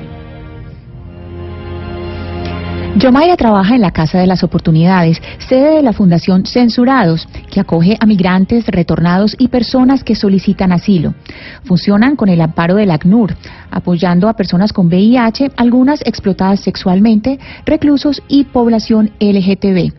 Juan Carlos Archila es el director de la, de la fundación y nos habla de su misión. Nosotros aquí le brindamos acogida, les damos el apoyo, eh, durante un mes se le da toda la parte de sostenibilidad, alimentación, apoyo psicosocial y en algunos casos se les apoya también con el tratamiento antirretrovirales. También tenemos una eh, promotora en emprendimiento, se les enseña todo el tema de marroquinería, bolsos, manualidades y ya pues la persona sale de acá con un proyecto eh, de vida. Al preguntarle sobre lo que sabe del VIH entre la población migrante, esto fue lo que nos dijo Archila. El VIH es una infección muy, muy, muy complicada de tamizar. O sea, me refiero a que hay personas que eh, no se visibilizan. Entonces, por un lado. Segundo, el tema con el venezolano es que no entran a las bases de datos del Instituto Departamental de Salud porque ellos no son diagnosticados en Colombia, por lo tanto no entran al Civigila. Y la tercera es sí, nosotros tenemos cifras de lo que hemos atendido durante el año pasado y lo que llevamos de este año, que han sido 137 personas, de las cuales han muerto 9 personas y actualmente estamos atendiendo a 30 personas. Las jóvenes con quienes conversamos en este, en este especial tienen algo en común y es que anhelan regresar a su casa en Venezuela, estar cerca otra vez de su familia. Pero la falta de oportunidades, la acción constante de las redes criminales y la naturalización de esta tragedia en la sociedad y las autoridades que convierten pues en lugar común a Cúcuta como la puerta de entrada del dolor para que estas niñas explotadas sexualmente viajen a otros lugares de Colombia y el continente a continuar con esta misma actividad, ser explotadas sexualmente en un país en donde se nos está volviendo normal, que a los menores de edad los exploten para meterlos precisamente a que otros paguen para poder tener relaciones sexuales con ellos. Quisimos mostrarles a ustedes en Mañanas Blue esta realidad que están viviendo muchas niñas venezolanas que están llegando a Cúcuta y enfrente, en los ojos de las autoridades, las están explotando sexualmente y nadie hace absolutamente nada. Después se van a otras partes de Colombia y así se ve este drama en otras partes del territorio nacional y sin duda alguna en otros países de América Latina. Frente al drama que acabamos de exponerles, que viven muchas niñas venezolanas en norte de Santander, en Cúcuta, a ustedes les estamos preguntando si creen que un menor de edad tiene la capacidad para decidir voluntariamente sobre su cuerpo. 316-415-7181 es nuestra línea de WhatsApp a través eh, del teléfono por donde queremos comunicarnos con ustedes y que nos den sus opiniones y que nos den eh, su respuesta y participación a los temas que planteamos aquí en Mañanas Blue. En Mañanas Blue los escuchamos. Con respecto a la pregunta del día, me parece curiosa porque escuché ayer a Timochenko diciendo que, que no, que los niños llegaban allá y, y que accedían voluntariamente a, a tener relaciones sexuales con los jefes eh, guerrilleros. Es muy irónico, ¿no? Gracias por comunicarse con nosotros. Vamos a oír a otro oyente desde otra parte de Colombia. Hola, señores Mañana Blue. Pues los niños lógicamente no tienen la capacidad ni la facultad para decidir sobre su cuerpo.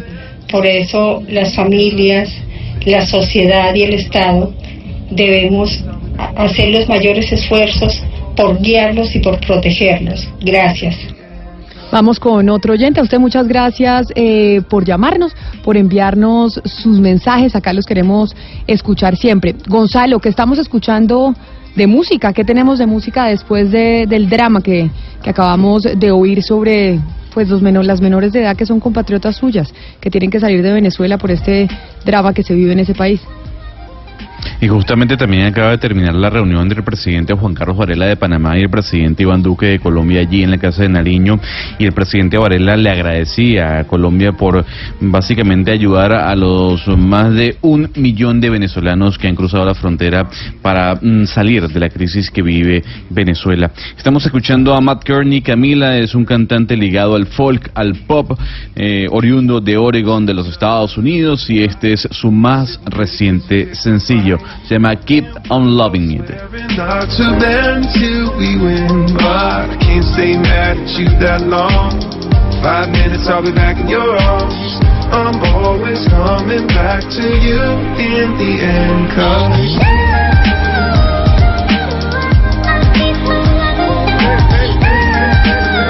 Y esta música, Gonzalo, a mí me pone a pensar en que nos podríamos tomar un vino. Cuando yo le hablo de vino, usted eh, piensa en qué país. ¿O cuál es? O no, pues no piensa en qué país. ¿Cuál es el vino que más le gusta? ¿El vino de dónde? A mí me gusta el chileno Malbec. ¿A usted le gusta buen el vino chileno? chileno Malbec. Ok. O sea, ¿a usted le gusta más el vino rojo que el vino, o sea, el vino tinto más que el vino blanco? Sí, señora, me gusta más el vino tinto. Y el vino que el vino tinto que no es amargo, el que es un poco más dulzón. A usted le, mm, a mí no. Pero bueno, Ana Cristina, ¿a usted el vino le gusta de dónde? Me gustan mucho los vinos argentinos, los mendocinos me gustan mucho y mm, me gusta el, el merlot. Y a don Oscar Montes en Barranquilla le gusta, yo creo que don Oscar es más de vino blanco, de vino tinto, yo creo que la gente que está en tierra caliente tal vez le gusta un poco más el vino blanco o a usted qué le gusta. No, Camila, yo soy de vino tinto y chileno, sí, me gusta También mucho el chileno. vino chileno. Ah, bueno, todos del nuevo continente y don Hugo Mario en Cali, ¿qué vino le gusta? ¿De dónde?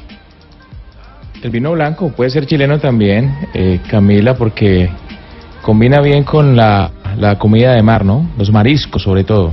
Ah, o sea, pero ninguno se fue por el eh, por el viejo mundo, ¿no? Ninguno dijo España, Francia, Italia, no, no escogieron ninguno de esos vinos y se fueron incluso, por ejemplo, eh, a la frontera en Alemania, en donde tiene muy buenos vinos blancos, o incluso también hay gente haciendo muy buenos vinos en California que se ha vuelto muy famoso, muy famosa la producción de vino, pero ninguno me dijo que Colombia. ¿Nadie piensa en un vino colombiano? ¿No, no les gustan los vinos colombianos? No, no. No, no, no, no. Con todo el respeto, ¿no? Con todo el respeto. No, pero en, en el valle, en el valle se, se produce buen vino, ¿o no, Hugo Mario? Allá por el lado de, de la Unión. Por el lado de la Unión Valle es la, es la tierra de la, de la uva y hay una empresa muy tradicional eh, colombiana que se llama Casa Grajales que produce vinos de todo tipo, blancos, eh, tintos, rosados. Hace una buena producción de vino nacional.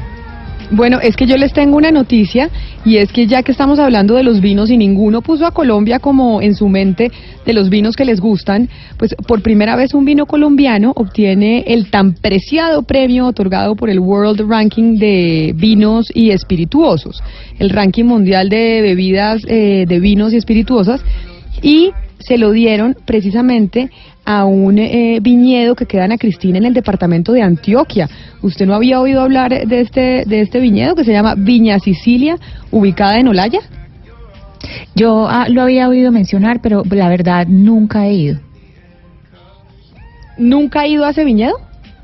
No, no he ido al viñedo, pero sí, pues yo tengo varios amigos que son, eh, digamos, periodistas que cubren todo lo que tiene que ver con gastronomía, eh, cata de vinos y de otros licores, y sí me han contado de ese viñedo, pero yo pues nunca he ido, pero sí lo he oído mencionar, por supuesto. No, pero además porque uno de los planzazos que hay cuando uno va a países o, a- regiones que son eh, vinícolas es ir a hacer el, el tour, ¿no?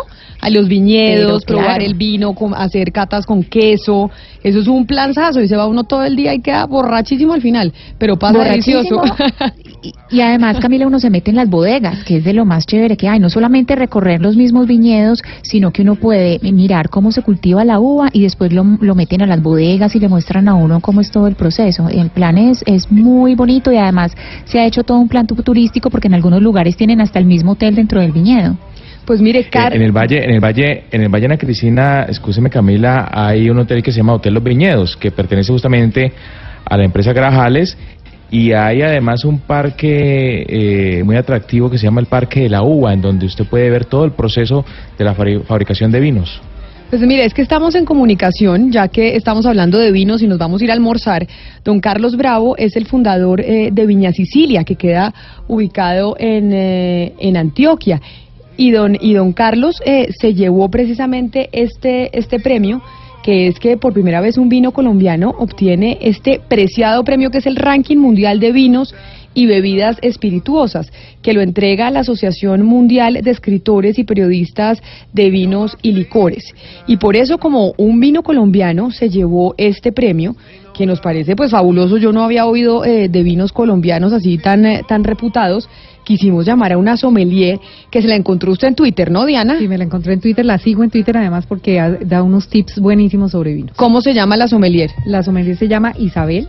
Pero, ¿cómo Eh, se- y la cuenta ah, en no, Twitter la cuenta cuál es? sí es arroba eh, mujer del vino. Arroba la mujer del vino. No, mujer del vino. Arroba mujer del vino. Mujer del vino. Todas queremos ser mujer del vino porque nos fascina el vino. A usted, Gonzalo, usted que es de tanto de series, eh, Scandal y The Good Wife, ¿usted se las vio en, en Netflix, esas dos series?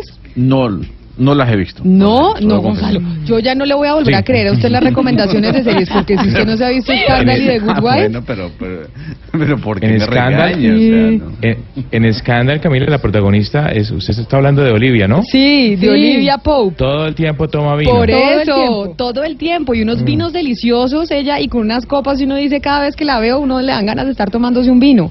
Y también, en The Good Wife, ella también toma Todo vino todo el tiempo. O sea, todos queremos ser mujer del vino. Y por eso saludamos a Isabel Mejía. Isabel, bienvenida a Mañanas Blue. Muchas gracias por estar con nosotros. Muchas gracias por la invitación y bueno, no, me hicieron una, unos honores muy ricos. Me siento feliz. No, es que Gracias, acá, acá nos, decía, nos decía Diana que usted en su cuenta de Twitter da todo el tiempo eh, como tips y recomienda vinos y que cómo se deben eh, mezclar, cómo se deben utilizar y demás. ¿Hace cuánto empezó usted con este tema del vino? Es decir, ¿hace cuánto se convirtió en enóloga? Eh, no, no soy enóloga. Eh, tenemos que tener muy muy presente que los enólogos son los ingenieros de una viña y son los que escogen eh, qué tipo de vino se van a hacer con ciertas uvas, ¿sí? Y los sommeliers simplemente catamos y le damos, por decir, eh, como una categoría a ese vino que sale, ¿cierto? Eh, empecé eh, hace 14 años, empecé en este mundo del vino, pero empecé como empírica. Muchos, yo pienso que en este mundo empezamos como empíricos, trabajando en todo el cuento del vino sin saber absolutamente nada. Y todo eso me llevó a certificarme. Y a uno- Entonces, aquí voy. Y uno además, eh, a ver, yo soy completamente ignorante, pero además uno le da Sí. pena, ¿no? Como que llegar y no tener ni idea de vino y le dicen, bueno, ¿y qué vino ¿Qué quieres? Cógelo tú. Y uno dice, no, no quiero que me toque escogerlo a mí porque no tengo ni idea cuál escoger. Yo Y el siempre mesero le da a probar y usted no sabe ni qué cara hacer para cuando lo prueba. Exact- exactamente. Entonces, em, cuando usted empieza a ser ya sommelier profesional, que me parece básico que nos diga eh, la diferencia, ¿es hace cuánto tiempo? ¿Hace cuánto empieza usted a ser sommelier profesional? Bueno, no, les digo que estudiar esto no es fácil y de verdad es como toda la vida que nos toca probar, probar, probar, probar. Pero realmente uno descubre muchas partes sensoriales en la boca, en la nariz, que es pronto lo que perdemos cuando estamos de niños, porque los papás siempre nos dicen que no huela la comida, que mire que porque está haciendo esas caras cuando está eh, probando la comida, todo, ¿cierto? Entonces siempre les he dicho a la gente en casas o alumnos que tuve eh, que es mejor oler la comida, saber qué, qué poder poder eh, como mirar qué hay en esa en esa en ese plato, no sé, mirar a ver, una pimienta, eh, tantas cosas, algo de dulces, no sé, muchas cosas. Entonces en los restaurantes no podemos hacer eso, pero yo siempre les he dicho, en casa háganlo, háganlo para poder despertar toda esa parte sensorial y también cuando estamos comiendo, eh, todo, o sea, como ponernos eh, muy conscientes de lo que estamos haciendo para poder sacar como a, a flor todo, todo el, pues poder volver a, a- a tener esa parte sensorial bien activa. Eso es lo más importante pero me queda como difícil decirte como en qué tiempo. No, eso se va dando, eso se va dando con, con, con los años y, y bueno, eh, con la experiencia y tomando, tomando, tomando, tomando, claro que pues no emborrachándonos, pero sí hay que escupir, uno tiene que escupir, eso es un, eso son catas profesionales. Pero, pero fíjese bien, yo también le voy a poner en aprietos. Mi compañera Camila decía que en Europa hay muy buenos vinos, un buen tempranillo en España o en Italia. California también es un lugar eh, indicado para tomar vino, pero Chile y Argentina aparecen en el top ten de la lista cuando se habla de este tipo de licor. ¿Cuál es el país que hace el mejor vino? De una manera sencilla No. es la pregunta. Sí, eh, ay, lo que pasa es que no podemos hablar como por porque me gusta a mí cuál es el mejor. No, o sea, Europa definitivamente hace vinos muy buenos, excelentes. Yo pienso que por Europa fue parte de que nacen muchos vinos y me parecen muy ricos. Pero, pero yo pienso que de los mejores vinos es lo que cada uno escoja. Puede ser un vino de 20 mil pesos, puede ser un vino de 60, pero es lo que a uno le gusta. O sea, yo no puedo decirle a una persona, tómese un Chianti, de la región del Chianti italiano, y de pronto a la gente periodista porque dice que ese vino es espectacular. Entonces, eh, entramos en un dilema muy de diferencias, entonces ahí es como difícil determinar cuál es el país eh, mejor del mundo que hace los vinos. Entonces, Isabel, pues Europa, Alemania, Entonces- hay muchas, entonces le hay hago- muchas partes. Le hago una contrapregunta. ¿Un vino de cinco mil pesos puede ser un buen vino? Ay, pues yo pienso que, que no, o sea, yo pienso que un vino de calidad tiene eh, un trabajo, eh, pues eh, tiene, sí, pues o sea, las mejores uvas de calidad, eh, tiene los mejores enólogos, eh, pues yo pienso que un vino de cinco mil es un vino que de pronto sacan, pues, pues es que no, no sé si exista, pues, ¿cierto?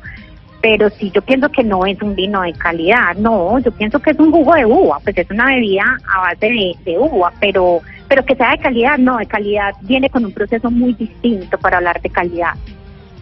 Sí. La experiencia de tomar eh, vino o, o de comer, una experiencia gastronómica, pero pues concentrémonos en, en tomar vino, no se limita a la mesa. Y, y le pregunto desde la curiosidad, ¿qué tan importante es para un sommelier o para un periodista especialista en estos temas que lo dejen entrar a, uno, a, a una bodega? Porque pues tampoco se trata de una bóveda bancaria. Ujú. Eh, No te entendí la pregunta. O sea, ¿Es, tan- no es entendí. importante que lo dejen entrar a uno a la bodega? ¿O usted va y cata y ya? Ah, ok, ok, ok, a la cava, a la cava, ya.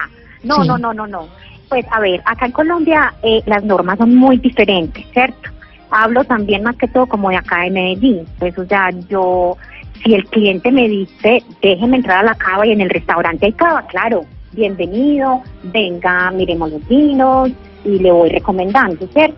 Pero muchas veces están es en las partes de las barras y pues simplemente el cliente o lo mirará o simplemente se deja llevar de uno, ¿cierto? Que he trabajado en muchos restaurantes acá en Medellín, en los principales. Sí. Pero si hablamos de un viñedo, no hablemos de un restaurante, sino un viñedo. Digamos, yo estoy haciendo un trabajo sobre vinos. Si yo estoy en un Sí. viñedo, ¿qué tan importante es que me dejen entrar precisamente a donde es la producción? No solamente el sitio donde se hace la cata o que le muestren a uno los cultivos, sino eh, todo el proceso de producción. Sí, claro, porque no los van a dejar entrar. Sí, claro, uno puede entrar, uno puede escoger hasta las uvas, pues claro, si lo tienen que dejar entrar, sí. Eso es parte como de del, del enoturismo, diría yo, claro. Es parte de, de, de, ese, de ese viaje por el, por el vino. Doña Isabel, nosotros estamos muy orgullosos y la llamábamos a usted porque por- les estaba contando ya a mis compañeros que nos llegó la información que por primera vez un vino colombiano obtenía un premio muy importante, pero usted díganos, pues yo como le digo, no sé de vinos, pero este premio que es el ranking mundial de vinos y bebidas espirituosas que da la Asociación Mundial de Escritores y Periodistas de Vinos y Licores. Eh, ¿Usted conocía este vino eh, que es eh, Viña Sicilia Bianco 2017, un vino colombiano de Antioquia que se da en Olaya? ¿Y sabía de este premio? Pues me deja de una sola pieza porque realmente sí conozco que, o sea, sé que existe la viña del doctor Bravo, me han hablado de ella, lo admiro mucho, mucho. Yo siempre he dicho que es muy difícil hacer un vino de calidad acá en Colombia, eh, porque hay muchas cosas que necesita la parra, sí, o los arbolitos, o la uva, cierto, ciertos procesos, pero me deja de una sola pieza. Lo quisiera probar porque realmente no le he probado los vinos al doctor Bravo, no se los he probado. Pues tenemos Pero al me deja descrestada, pues lo felicito, quisiera sí, eh, catar un vino, el vino del Señor. De verdad que sí. Pues doctor Carlos Bravo, fundador de Viña Sicilia, que está ubicada en Antioquia, en Olaya. Bienvenido a Mañanas Blue, felicitaciones por ese premio y todos, hasta la sommelier quiere catar su vino. ¿Cómo hacemos para probarlo? Camila, muy buenas tardes a, ti y a todos tus oyentes. Eh, pues la verdad es que sí, estamos de, de en, en Viña Sicilia gracias a este premio, que es un premio que suena increíble, pero es una realidad. Eh, vez en la historia de este país, un vino colombiano se hace merecedor un premio que la verdad es que muy poquitas No, doctor, doctor, nosotros lo queremos, permítame lo interrumpo, es que lo queremos oír bien y su llamada, la cali los celulares, los celulares en Colombia, la señal de celular que está, que es eh, no tan buena y lo queremos escuchar porque queremos saber lo del vino. A ver si usted se puede quedar quietito y podemos mejorar la señal, porque yo lo siento que usted está metido como en un baño, haga de cuenta. Sí, lo que pasa es que yo acabo de salir de, de en este momento tal vez por eso se encuentra un poquito mala la señal. No sé si me pueden escuchar mejor. Pues lo escuchamos como regular. O sea que usted está, usted acaba de salir de cirugía y usted es cirujano qué? Yo soy cirujano plástico y reconstructivo. Precisamente estaba en el quirófano en este momento cuando me entró la llamada de ustedes. Tal vez por eso es que se escucha un poco mal la señal. O sea, usted sigue en el quirófano, doctor, más o menos. Sí, sí, yo, yo estoy en quirófano aproximadamente hasta las 2 de la tarde. Eh, entonces, pues, qué pena con ustedes la señal. No, no, no, no, es que lo escuchamos un poquito mal, pero bueno, ¿cómo hacemos para probar, para probar su vino? Que acá estamos todos sorprendidos, incluso la sommelier que dice que no, ha lo, que no lo ha podido probar. Bueno, es muy sencillo, simplemente es visitar nuestra viña que está ubicada aproximadamente a una hora y media de Medellín, en un municipio que se llama El Haya, eh, departamento de Antioquia. No puede ir a visitar su viña cuando uno quiera, porque yo lo que estaba hablando con mis compañeros es que uno de los planes, y nos decía de hecho eh, Hugo Mario Palomar desde Cali, que en Cali hay, hay ese plan, que uno se va de viñedo y va a probar y a catar los vinos y come queso, y como pasa en California, en el sur eh, del continente, en Argentina, en Chile, cuando uno se va a Europa, etcétera. Y decíamos, si tenemos un premio de uno de los mejores vinos que está en Colombia, que nos parecía sorprendente, ¿cómo no podemos hacer ese plan en Antioquia de ir a visitar ese viñedo? ¿Cómo se hace para ir a visitar el viñedo?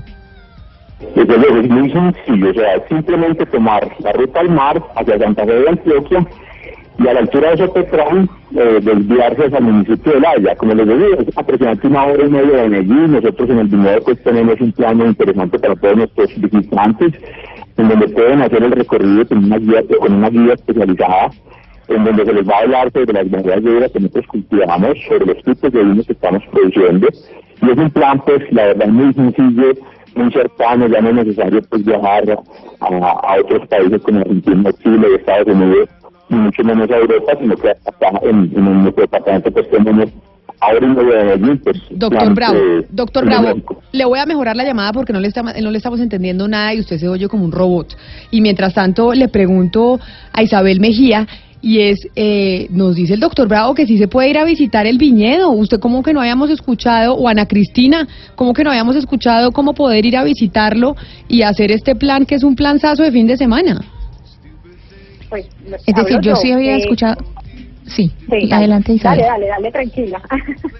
No, lo que yo había escuchado del viñedo es que sí se puede visitar, pero que no se puede entrar eh, a- al, al lugar donde se hace la producción. Es decir, uno va y puede hacer la cata, pero no en el lugar exactamente donde se hace el proceso de producción. Y uno normalmente, eh, Isabel, cuando va a visitar un viñedo, puede entrar a los sitios donde se hace el proceso de producción. Sí, por claro, no hay ningún problema, porque igual todos tenemos que entender de dónde viene todo el proceso de hacer vino.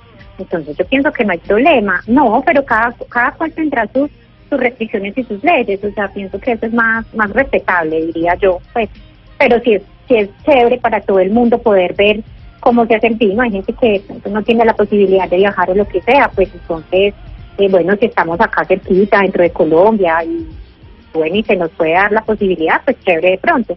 Pero como te digo, pueden ser leyes del, eh, del, del viñedo, entonces uno sí tiene que respetar eso. pero cada viñedo decide si puede o no mostrar el proceso de producción. A ver si somos más exitosos con el doctor Bravo y le podemos hacer una última pregunta. Doctor Bravo, queremos ir a su viñedo y nos decía Ana, nos decía eh, Ana Cristina que ella sí sabía que se podía visitar el viñedo, pero que no se puede ver el proceso de producción. ¿Por qué no se, eh, no se, y no se permite ver el proceso de producción en el viñedo?